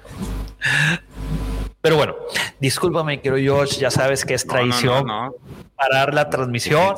Se, tiene, que hacer todo el ritual. lo que pida. Sí, sí, todo el ritual. Eh, este Moon le, le, entrega una, pues le da el nombre este de Condor Freeman y curioso es que le pregunta que si lo conoce o, usted sabe, le pregunta muy especialmente a, a Boba si si no le resulta familiar, Boba Fett le dice, no, no tendría por qué, y por ahí hay un intercambio de palabras en el que sí, que hubo le que este... Eh, ¿Qué pitos tengo que ver de este El chiste es de que lo acepta, eh, acepta el contrato y le ah, dice ojo, que... Pero... A ver, dilo, dilo. Eh, el, digo, el, encargo de, este, de este contrato es un señor del crimen que se llama Tayan. Entonces. Lo que pasa que ahí, eh, perdón, ¿no? Pero el Moon este le explica, le dice que su padre Django le había dejado como un fideicomiso a este Connor Freeman. Es correcto, eso es lo que, eso es lo que por eso le preguntaba si lo conocía. Y entonces Boba se sorprende y dice, ¿por qué mi padre le va a dejar un dinero a él? Dinero a uno. Claro. Y ahí ya entonces sí pasamos al, a lo que sí. Exactamente. Eh, al final se va a buscarlo y vemos ahora sí a un posteriormente a un Connor Freeman ya grande que sí tiene ciertos rasgos parecidos a, a Boba Fett. Que la quiere aplicar el thriller, güey, pero no se queda dormido en la barra, güey, por el amor de Jesucristo, superestrella, resucitado en toda su pasión y calvario, güey. ¿Qué, ¿Qué es esa imagen, jóvenes? Sí, de hecho lo, ves en estas viñetas en donde está exactamente dormido en, en una barra de un bar de mala muerte y vemos a cómo el, cantinero pues le está le está diciendo que pues ya que se vaya a jetear a su, a su casa, ¿no? Que pues para que está ahí en la barra. Okay. Entonces por ahí le llega una un un cazarrecompensas parecido a este Sucus, no recuerdo la raza de Sucus, pero también se lo quiere escabechar y, y pues este Connor tiene sangre de sangre de cazarrecompensas, le sale la sangre de cazarrecompensas o de clon y lo mata sin ni siquiera verlo, ¿no? Se le se medio levanta, se medio incorpora de la banca, del, de la barra, le pide un blaster al, cantinero y sin voltearlo a ver, nada más voltea el, blaster y lo tira para atrás y se y ejecuta este cazarrecompensas. Entonces decide irse, le dice el cantinero que pues saque a su a la basura que acaba de, de matar, que la saque a la calle, porque pues él no va a recoger nada de, de lo que ha hecho y justamente cuando sale pues lo, lo atacan otros cazarrecompensas, varios cazarrecompensas por ahí que, que también andan tras, tras él. Eh, termina tratando de escapar, pero lamentablemente cae en una especie de, de callejón sin salida un callejón sin salida y en justamente en ese momento aparece Boba Fett. Eh, le quita el blaster lo, y le da un cabezazo muy al estilo Jean-Claude Van Damme. Le da un cabezazo y me lo derriba y lo deja tirado. Eh, eh, Jean-Claude Van Damme es el split, güey. No, pero también cabeceaba bien. Porque que traía su chichoncito ahí en la, en la frente. Oye, nada más para responderle a Captain uh, Forgiften, uh, my dogs are here. You can see them over there. They are sleeping. That's Kylo, and and and Han Solo is over there.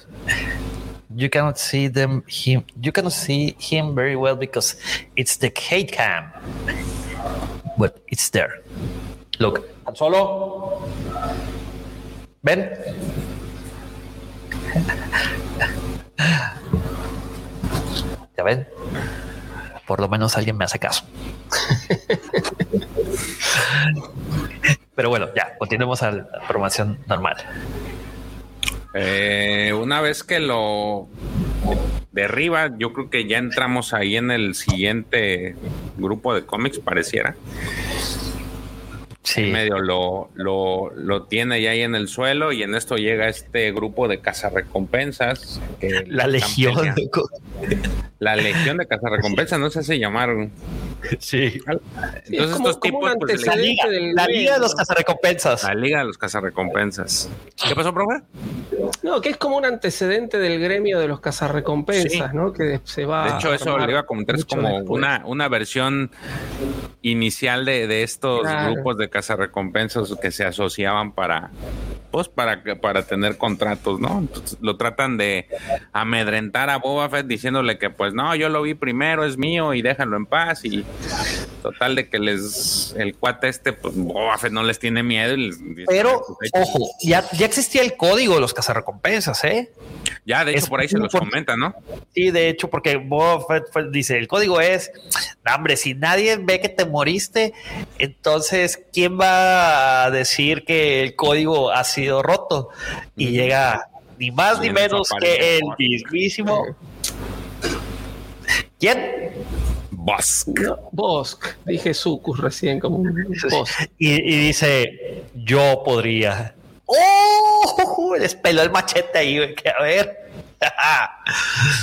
De hecho, está chistoso ese, ese, esa aparición, ¿no? Porque si lo están amenazando y le están diciendo que te, vas a, te, te, vamos a matar y que nadie lo va a saber, no estamos rompiendo ninguna regla y en eso aparece caminando Bosque y dice, no, pues yo sí lo, yo sí podría, pero la verdad le dice que te diviertas con estos muertos cazarrecompensas. O sea, todavía como que les estaba dando una señal de que se los iba, que mejor lo dejaran en paz o que iban a morir. Entonces, pero no, a final de cuentas no le hacen caso a vos y lo que sucede es de que, pues, Boba Fett sacando todos sus artilugios de, teniendo, siendo una navaja suiza, Boba Fett saca por ahí su, ah, lanzallamas. Pero, pero, ah, porque les dice, tira tu blaster y ya. Ahora estás, ¿qué nos vas a poder hacer si somos 10 y tú estás desarmado? Y ahí es cuando eh. Boba Fett dice, Boba Fett nunca está desarmado. Efectivamente, Boba Fett les avienta su lanzallamas. De hecho, le ponen ahí proyector de llamas en miniatura ZX. El ZX. A mí lo que, me gusta de toda, de toda esta secuencia es eso, justamente, ¿no? Que, que va diciendo los nombres de las armas. llamas Acme, ¿viste? Te va dando el nombre. te va dando el nombre. Así medio Looney Tunes. Eso está muy bueno. Sí, sí, me hizo acordar al, al Correcaminos y el Coyote. Y el Coyote, sí, definitivamente. Sí, ahí trata de cubrir a. De hecho, Connor le dice: A ver, hijo, agáchate porque aquí se va a poner duro el asunto. Y entonces, por ahí, después de que les avienta el lanzallamas, sale otra nueva viñeta donde dice casco visor hot, así como para marcar a sus enemigos. Y, y después sale el láser de muñeca, eh, marca Dur 24 y mole, les empieza a disparar con el láser a varios. Y así empieza el desfile de todas las los dardos, los los mini los mini cohetes. El, al final, tira un, látigo, ¿no? El cable metálico.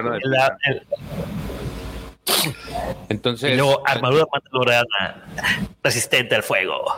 Y puño, mole. Y al final, pues prácticamente mata a todos, con excepción de dos. Deja dos vivos. Eh, no, aparentemente, digo, no se ve si los dejó deliberadamente. Yo quiero pensar que sí. Algo así como para que, no se acabe la liga, güey. Para que cuentes la historia de que qué pasa si te enfrentas a Boba Fett, ¿no? Entonces, eh, en, mientras estaba pues repartiendo caña a todos estos cazarrecompensas, el Connor se le, se le quiere escapar, pero pues obviamente no llega lejos porque Boba empieza, enciende su, su jetpack, va por él, lo caza, lo agarra y todavía este, por ahí lanza un, lanza su, su cohete. Eh, y como que es lo, lanza de regreso al callejón, ¿no? Como para ver si... Y para rematar. ah, para rematar, a ver si a alguien no le quedó este... Eh, para que no le quedara ganas a nadie de, de seguirlo. Entonces, pues ya se lo lleva. Se lleva a este Connor, lo lleva a su, quiero pensar que es su nave. De hecho, sí es, debería ser su nave, en donde lo tiene atrapado y ya le, le se despierta de este, pues ahora sí, del noqueo que le dio, de la dormida que le dio este Django. Y pues llega este momento en el que como que empiezan a discutir sobre si son hermanos o no son hermanos y que pese a que tienen la misma cara, este, tu papá es un asesino, le empieza a recriminar Connor, ¿no? Y a la vez Boba Fett pues, le empieza a cuestionar por eh, por el tema de los créditos que habíamos que habían comentado al inicio no la situación de que cómo era posible que él le hubiera dejado eh, dinero eh, a, a, este chico que él no conocía y que él no estuviera enterado sobre todo no creo que lo que le pesa o lo que quiere saber es por qué no sí de hecho hasta ahorita Connor Freeman no sabía que Django Fett era el que le había dejado la herencia. Él siempre creyó que, que había sido su papá. Ajá. Entonces, oye, no sabía que Django le había dejado la herencia a un huérfano y el huérfano no sabía que el que le había dejado la plata era Django. ¿no? Es decir, sí, es digamos.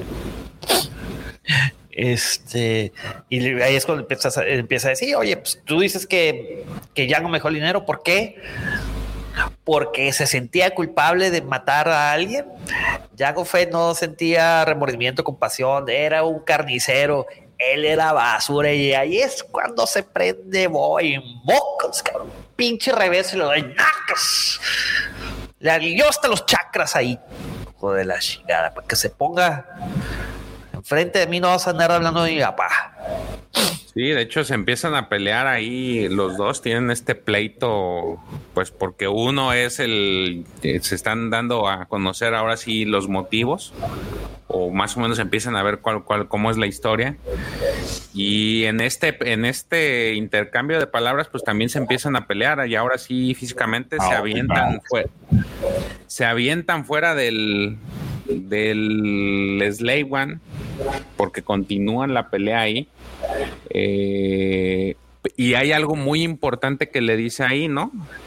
y es que Boba Fett le, le, comenta que él fue el que él, él fue el que asesinó a su padre. De hecho, le dice que quizá él haya sido un desalmado, eh, pero no sintió nada cuando le disparó a, su padre en la cabeza, ¿no? Porque estaba en el entendido de que Django había sido, pero al final se la suelta y le dice, no, yo fui el que, el que me lo eché, que tampoco eh, Boba Fett sabe que él fue, porque si lo recordamos, él disparó, pero no le, no lo hirió de lo hirió, pero el que le dio el toque final, la estocada final fue el mismo Django.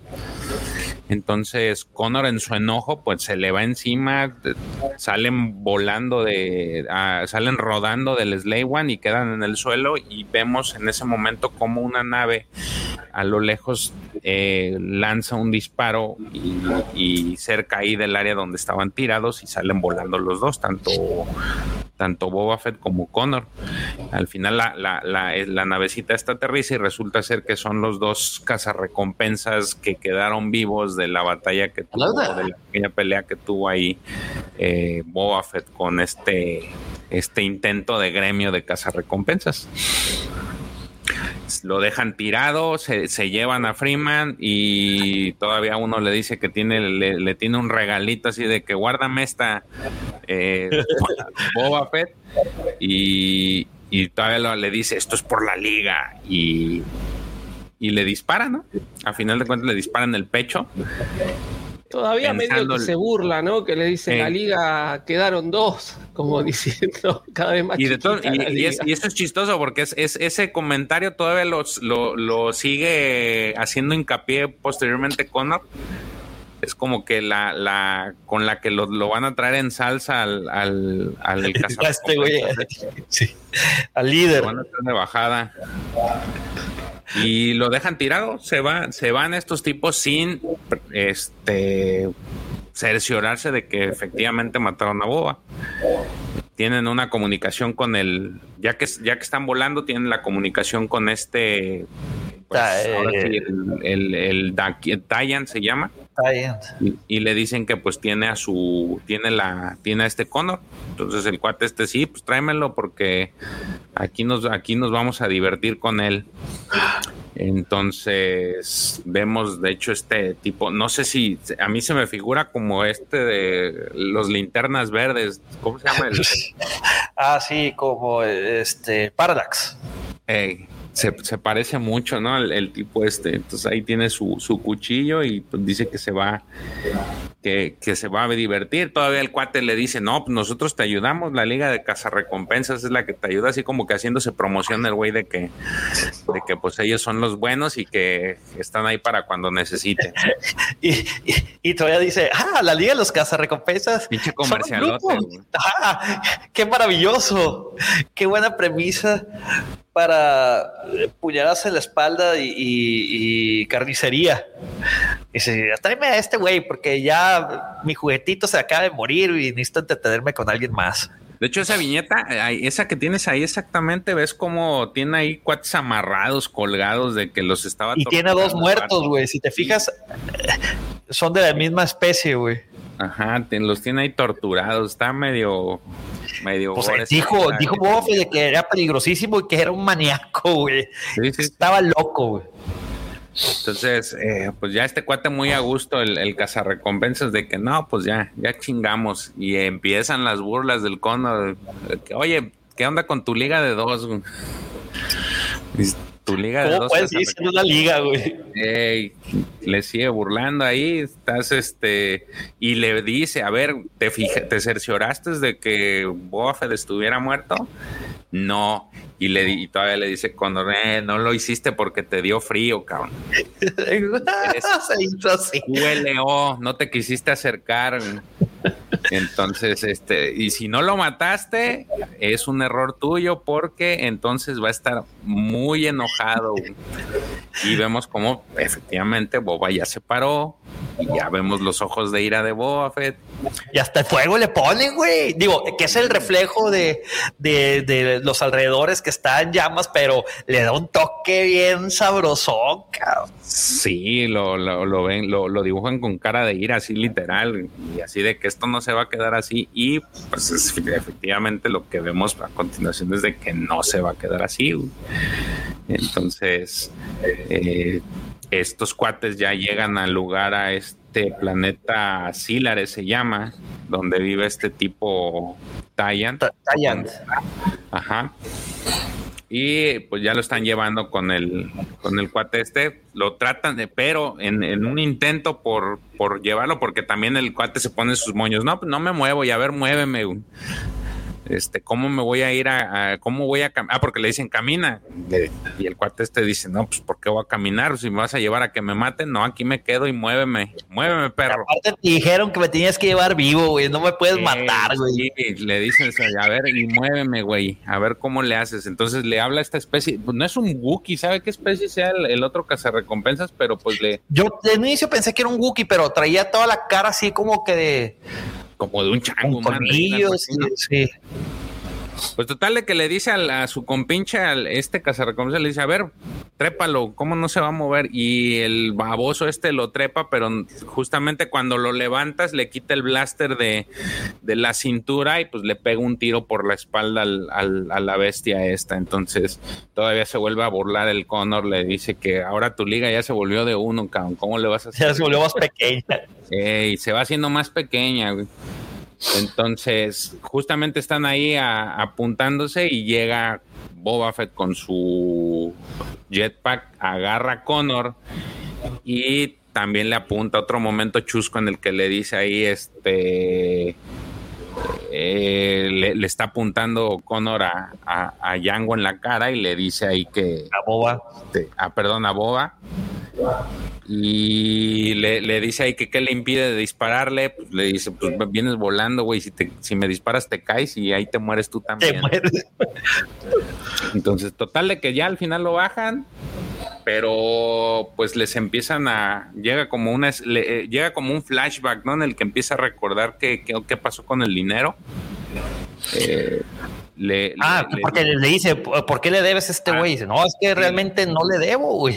Boba Fett le, pregunta exactamente que por qué lo está queriendo o se lo quiere echar al plato este tipo eh, y le dice que pues jugando Sabak eh, le ganó al tipo este. Y si no le gané mal, le gané, le gané bien, o aparentemente es lo que dice, que, ganó, perdió bien el, eh, perdió bien el tipo este y se enojó y le dijo que no, que le estaba haciendo trampa típico de los malos perdedores, de, los malos perdedores. Le dice que le está haciendo trampa y entonces lo empezaron a, le empezaron a caer a tiros, él se escapó, pero pues de ahí quedó como ah. una Dice Wolfie Collection que Whippet es la especie de, de del hijo de un Wampa y de un Wookiee. ah, mira, fíjate, ah, bueno, pues ya aprendimos hoy algo. Y Mandriles es un Whippet. Total que al final se lo termina llevándoselo Boba Fett, ya que le explicó cómo fue el, asunto, se lo lleva, se lo entrega a este tipo Curiosamente vemos que tienen ahí un rancor. Ahora, ahorita que anda de moda el rancor, vemos un rancor ahí amarrado. Es un rancor que no salió. Está, quedó atado, así como el de Hasbro. Este. Es el rancor del Hasbro ese. De hecho, ah. se llama ese rancor, sí.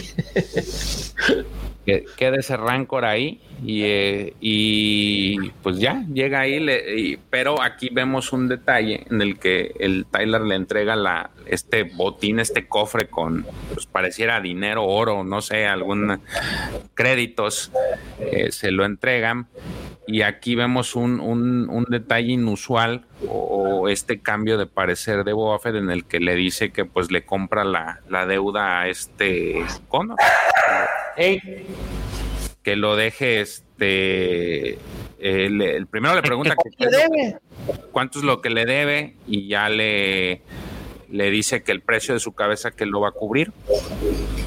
Entonces, él le dice muy específicamente que son medio millón de créditos. Y entonces Boba le dice, no, pues te los pago. Y yo, ¿qué, por, qué, ¿por qué me los vas a pagar? No, pues, te los quiero pagar, déjamelo en paz y ya.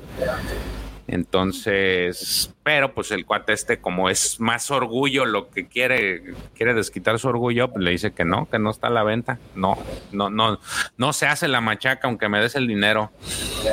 Entonces, y le dice que él va a jugar con él, que se va a divertir con él y, eh, luego se lo va a dar a, mi Rancor. Entonces, a su Rancor de, a su Rancor, a su Haslab Rancor. Entonces, este, Boba Fett, pues no quiere, no quiere, no quiere. A ver, te lo voy a, este, eh, ahí el Connor le hace un comentario de que pues le va a dar, le va a dar por, le da una recompensa a él y le dice que cuánto tiene por ahí, le, le, saca tres créditos. Le dice, ¿sabes qué? Pues tengo tres créditos. Y el cuate este se burla, el, el Thailand, y dice, ¿cómo puede ser con, con, tres créditos la vayas a, este, que crees que Boba ¿Tú crees que te va a aceptar tres créditos? Y antes de que le diga va a aceptar, Boba Fett le dice, no, pues sí acepto. Y ahí regresamos a la viñeta inicial en la que, con la que empezó todo este arco, en la que todos estos eh, esbirros y el cazarrecompensas de, que había contratado Thailand están apuntándole a, a, a Boba Fett. Entonces, eh, ahí hace como una recapitulación de que él ha conocido el verdadero miedo eh, y, esto pues, realmente no es nada, ¿no? Entonces saca su blaster de, la nada y le pega un tiro en la, en la cabeza a, Tyler. Y empieza los disparos perdón, ¿no? Eh, acá lo que está bueno es el cambio de voces, porque mientras eh, Boba Fett está pensando que son las mismas viñetas del inicio, allá en el primer número, después cambia a lo que piensa Connor cuando Boba Fett dice que justamente él ha conocido el miedo y que no, que esto no es este, algo de lo, de lo cual deba estar preocupado, Connor piensa, dice, he conocido el verdadero miedo y parece que está de mi lado, ¿no? Como que el verdadero miedo de la galaxia es Boba Fett. Este, y que por eso Connor también está tranquilo, porque todavía ensanchando más de la, galaxia lo está ayudando a él en este momento. Entonces, sí hace como que todavía engalana más al Boba Fett. Y, y fíjate que este diálogo, este par de, diálogos que tienen de que, que este Tayan le dice, tú no me quieres como un enemigo, Fed y, y Buffett le dice, no, tú eres un, tú, eres un hombre loco, muy peligroso, no tengo interés en tenerte como enemigo. Y moles, güey, en medio de, la cabeza, entre ceja y ceja, y le deja un, un hoyo. Sí, lo perfora y empiezan... la malacatonche, güey.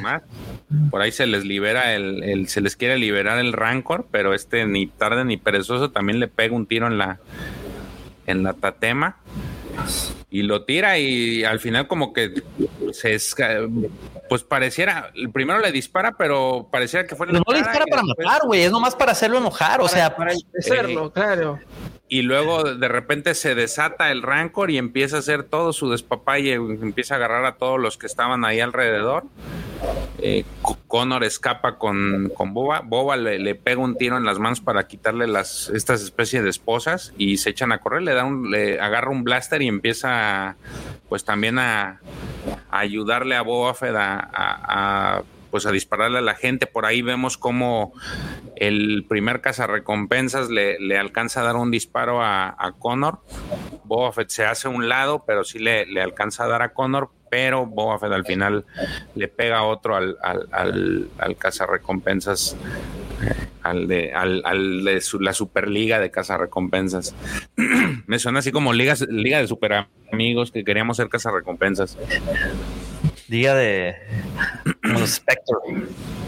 Y ahí eh, se termina la, liga, desaparece definitivamente. Justamente lo, termina asesinando este, pues eh, lo termina dejando a la deriva el, el, el, el Boba Fett, le pone ahí como que el su este jetpack y, y, lo lanza justamente a las, a las fauces del Rancor, ¿no? Lo apunta en el suelo, se lo acomoda, lo, todavía lo prepara y vámonos, le, lo lanza, le prende el, el, jetpack y cae directamente a las fauces del Rancor, que pues al final este, lo que sucede es de que le explota en, la, en el hocico al, al Rancor y este cae pues aparentemente muerto, ¿no? El Rancor, pero ya con el cuate este hecho puré adentro. Entonces, ya lo, lo chistoso es que al final, ya que, ya que lo liberó, le, le, le exige el Boba Fett los créditos a, a Connor. De que, pues, ¿cuál, ¿cuáles créditos? No, pues me debes tres créditos, cabrón, no te vas a ir limpio. Y termina, termina por danza. ¿Eh? Boba Fett siempre cobra. Sí, de hecho, así le dice. Los tres créditos. No, no, lo piensa. Este, total, de que, pues ahí le dice, oye, pues toma algo ahí de lo que tómalo todo, no, nadie lo va a extrañar, o sea, todo el cofre lleno de, de como créditos y oro y diamantes, rubíes, zafiros, amatistas y demás. Entonces Boba Fett se regresa y agarra un colmillo ahí del Rancor y que, oye, ¿qué estás haciendo? Le pregunta a Connor. Ah, está agarrando un diente. Los, los, uh, ¿cómo? Los colecto. Eh, los recoge para alguien. Los recojo, exactamente, los recojo para alguien lo recojo para alguien. Y y ahí termina. Cada quien se va por su lado. Se hace. Y ahí viene eh, lo, lo, lo, lo, la parte final es la, lo, interesante también es la, el del final es la reflexión ¿no? que tienen ahí, que menciona así textualmente. No sé por qué escogió salvarme, dudo que fuera por compasión o porque se sintiera culpable. Dudo que los hombres como él sientan algo. Eh, dudo que pudiera entender lo que intenta hacer, lo que me condujo hasta allí. Él no podría entender lo que es intentar que un muerto se sienta orgulloso. Y vemos ese final en lo que cada quien para su casa, uno trae el dinero, los créditos y todo lo que, todos los tesoros y el otro trae un diente de, de rancor y en el cielo pudiera decirse se ve la imagen de, de Jango Fett de Django o de el papá de Connor. Sí, en realidad es, lo dejan de claro, interpretación. Sería los dos. Sería es la, a Django la interpretación de cada uno, ¿no? Porque lo, cada uno está o, o, la vida que está llevando es para que su padre se sienta orgulloso de, del hijo. Y aquí te, con esto culmina este gran, gran mini arco es, dice Alfredito, oye, ¿por qué José, José sale en la viñeta final? Dice Wolfie, Django al estilo Mufasa.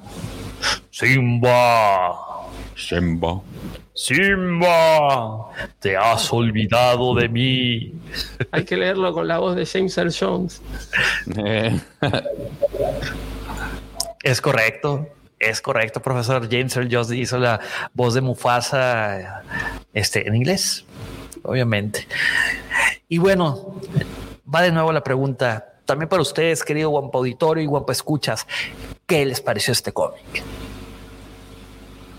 Ahorita ya no, que bueno. lo digerimos, lo analizamos, lo platicamos. Profesor. A mí, me, a mí me encanta, a mí me encanta, me pareció excelente, sobre todo toda la, la, introspección que vemos este, en los personajes, ¿no? tanto en Django como en Boba.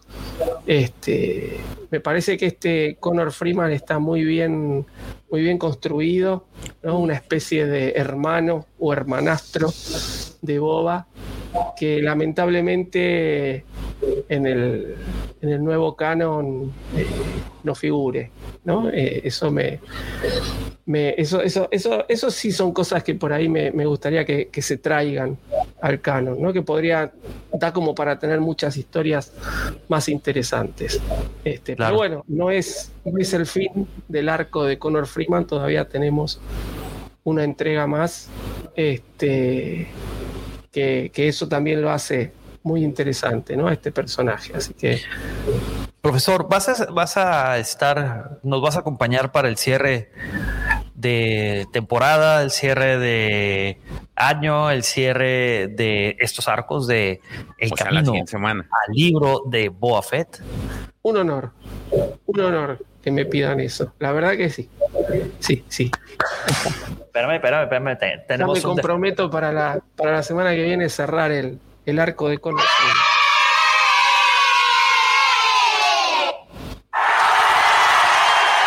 Profesor, muchísimas gracias. No, gracias a ustedes, gracias a ustedes. La verdad que un honor. Bueno, permíteme, George, este, decir mi, veredicto.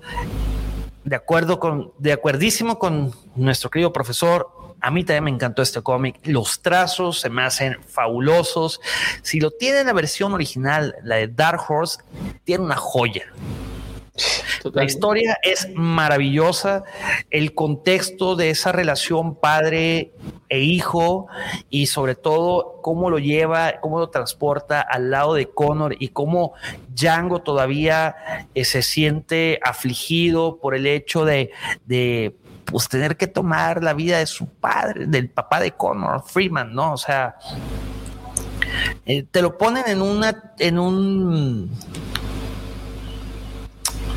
en tela de juicio, ¿no? O sea, te lo ponen en un dilema moral. Digo, ya hice algo malo, voy a intentar hacer algo bien.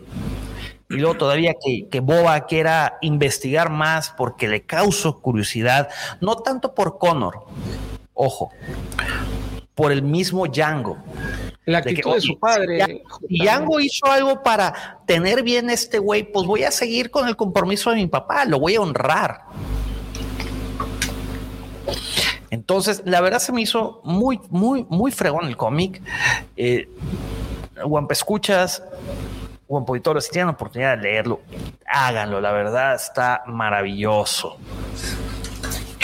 Eh, a diferencia de lo que mencionan, digo, pues obviamente saltaron muchos diálogos. Eh, Connor le hace una observación a, Boba y le dice: Tú no eres un hijo, tú eres un producto. Y se molesta Boba Fett. Y, y por lo que hemos leído, por lo que hemos visto, no era así. Realmente Django sí quería a Boba Fett. Es lo que puedo decir cómic fue. Sí, creo que queda muy claro. Eh, en los cómics previos, donde también vemos este, relación entre Django y, Boba, Boba siendo mucho más chiquito, eh, y en estos, eh, como que se, deja muy claro que, que Django Fett tenía sentimientos muy profundos hacia, hacia su hijo. Es, realmente es su hijo, no es un clon para, para Django. Exactamente. Así es. George.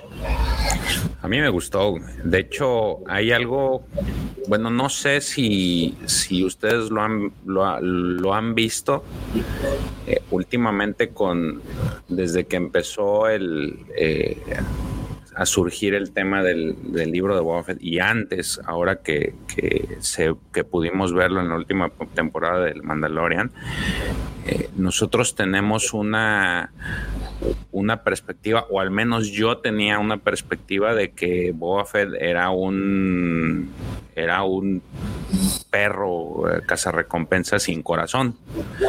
Porque es la realidad, o sea, te lo pintan como que es el, el mejor cazarrecompensas y en el que, el que no le va a temblar la mano a la hora de eh, sin embargo, hemos estado viendo en los en estos últimos eh, tomos de, relacionados de Jango Fett que la relación que él tenía con Django era una relación muy afectiva, literal de padre e hijo, porque hay episodios, porque, por ejemplo, en el de Sam que vimos la, la, semana pasada, en el que lo llama como tal papá, porque es su papá.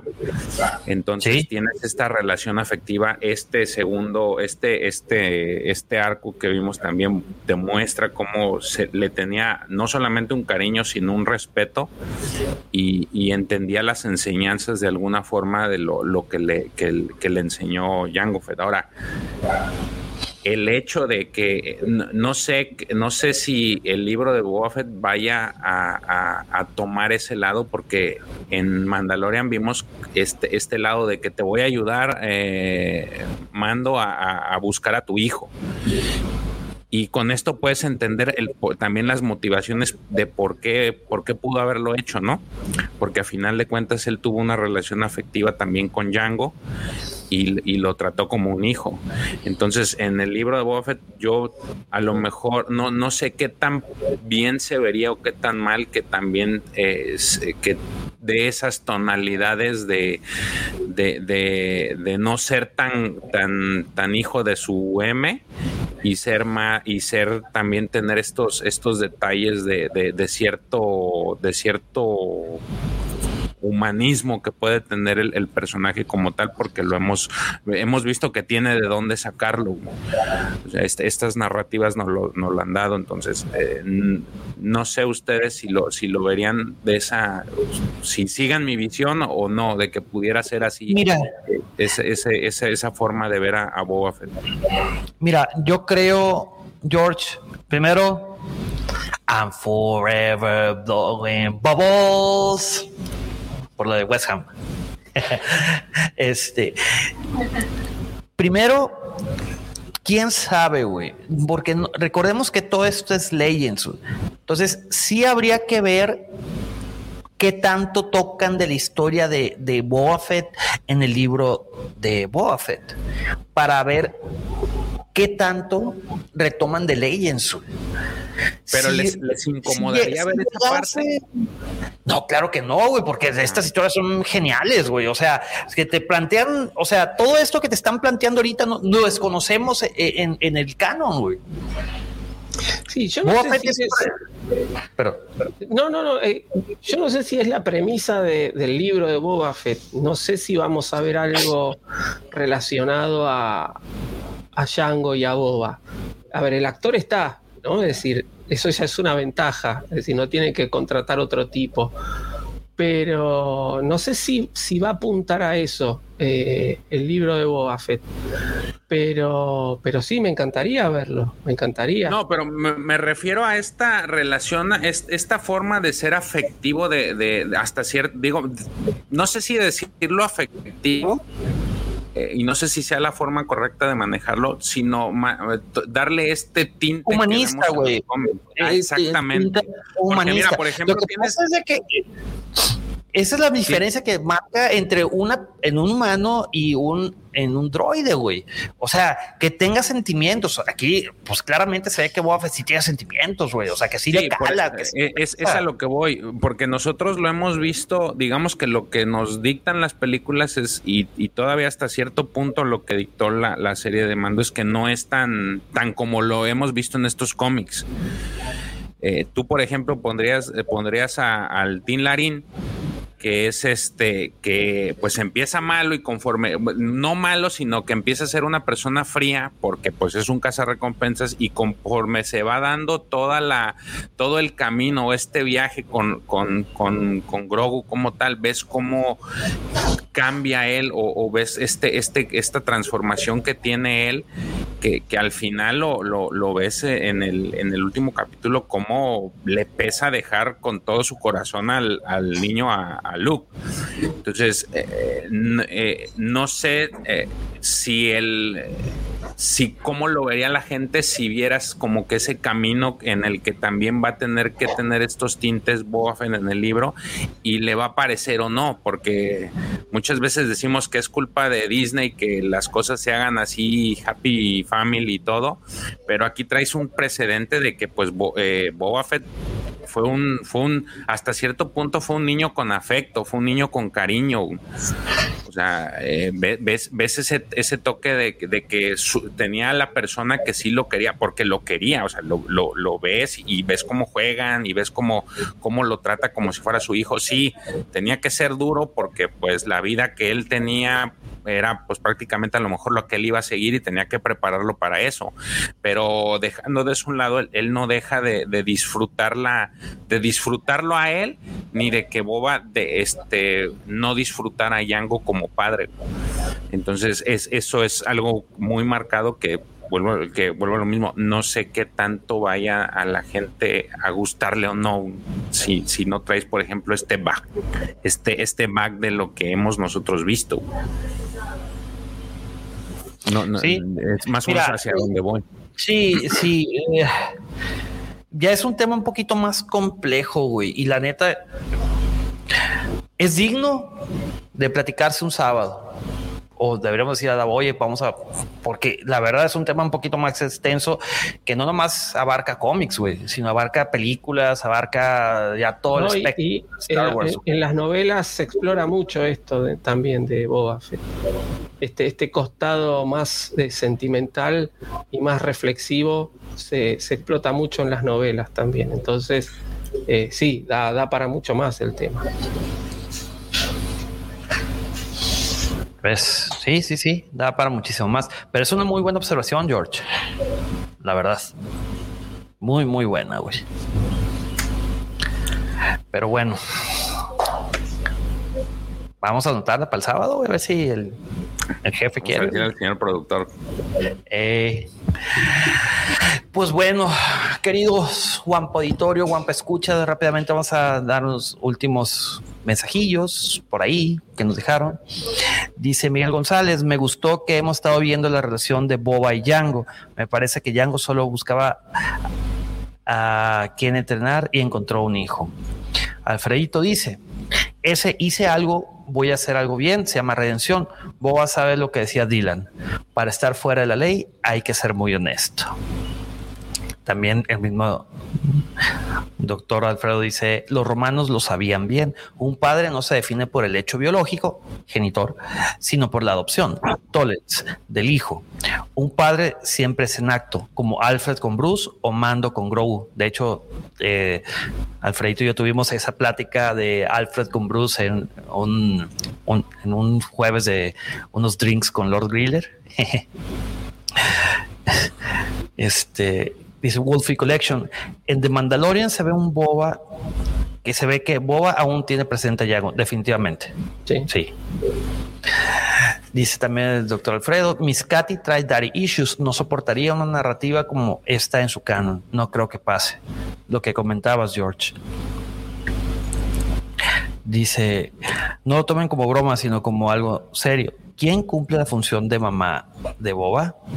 buena pregunta. Pues el mismo Django es un padre luchón, como decimos coloquialmente aquí en México.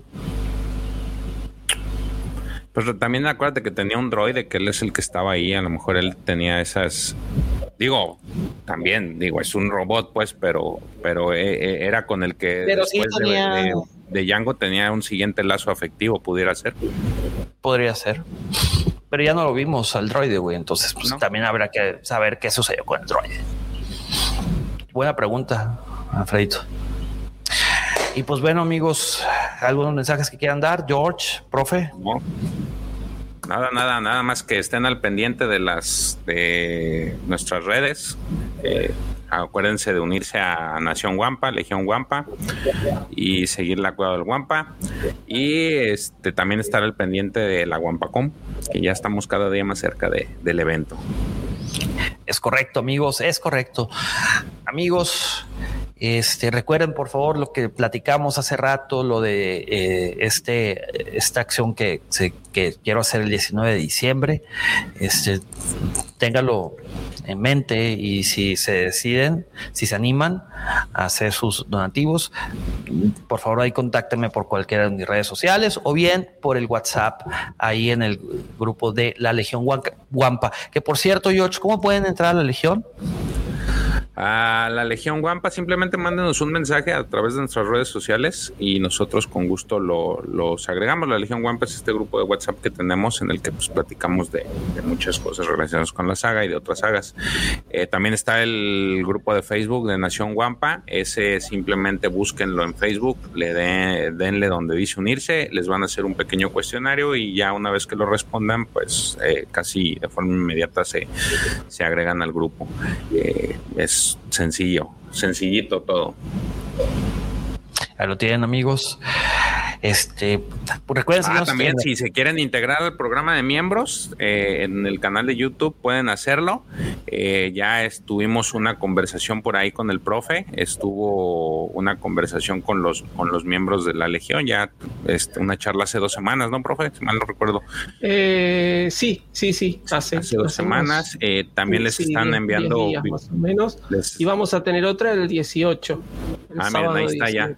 Sábado 18, otra otra plática. Entonces, para los que les interese agregarse a la a ser miembros de, de, miembros de la del canal, ustedes van a poder contar con estos estos beneficios, así como también videos independientes. Así es, amigos. Recuerden seguirnos en nuestras redes sociales. Al profesor Roby lo encuentran en Twitter como arroba Roberto 2. Esto es con doble F y el numeral 2. A George lo encuentra como arroba king-jc23. El sí es una Z. es el numeral. Y a su servidor y amigo lo encuentra como arroba soy-pepe Mendoza. Y nos despedimos, no sin antes decirles, profesor, el honor.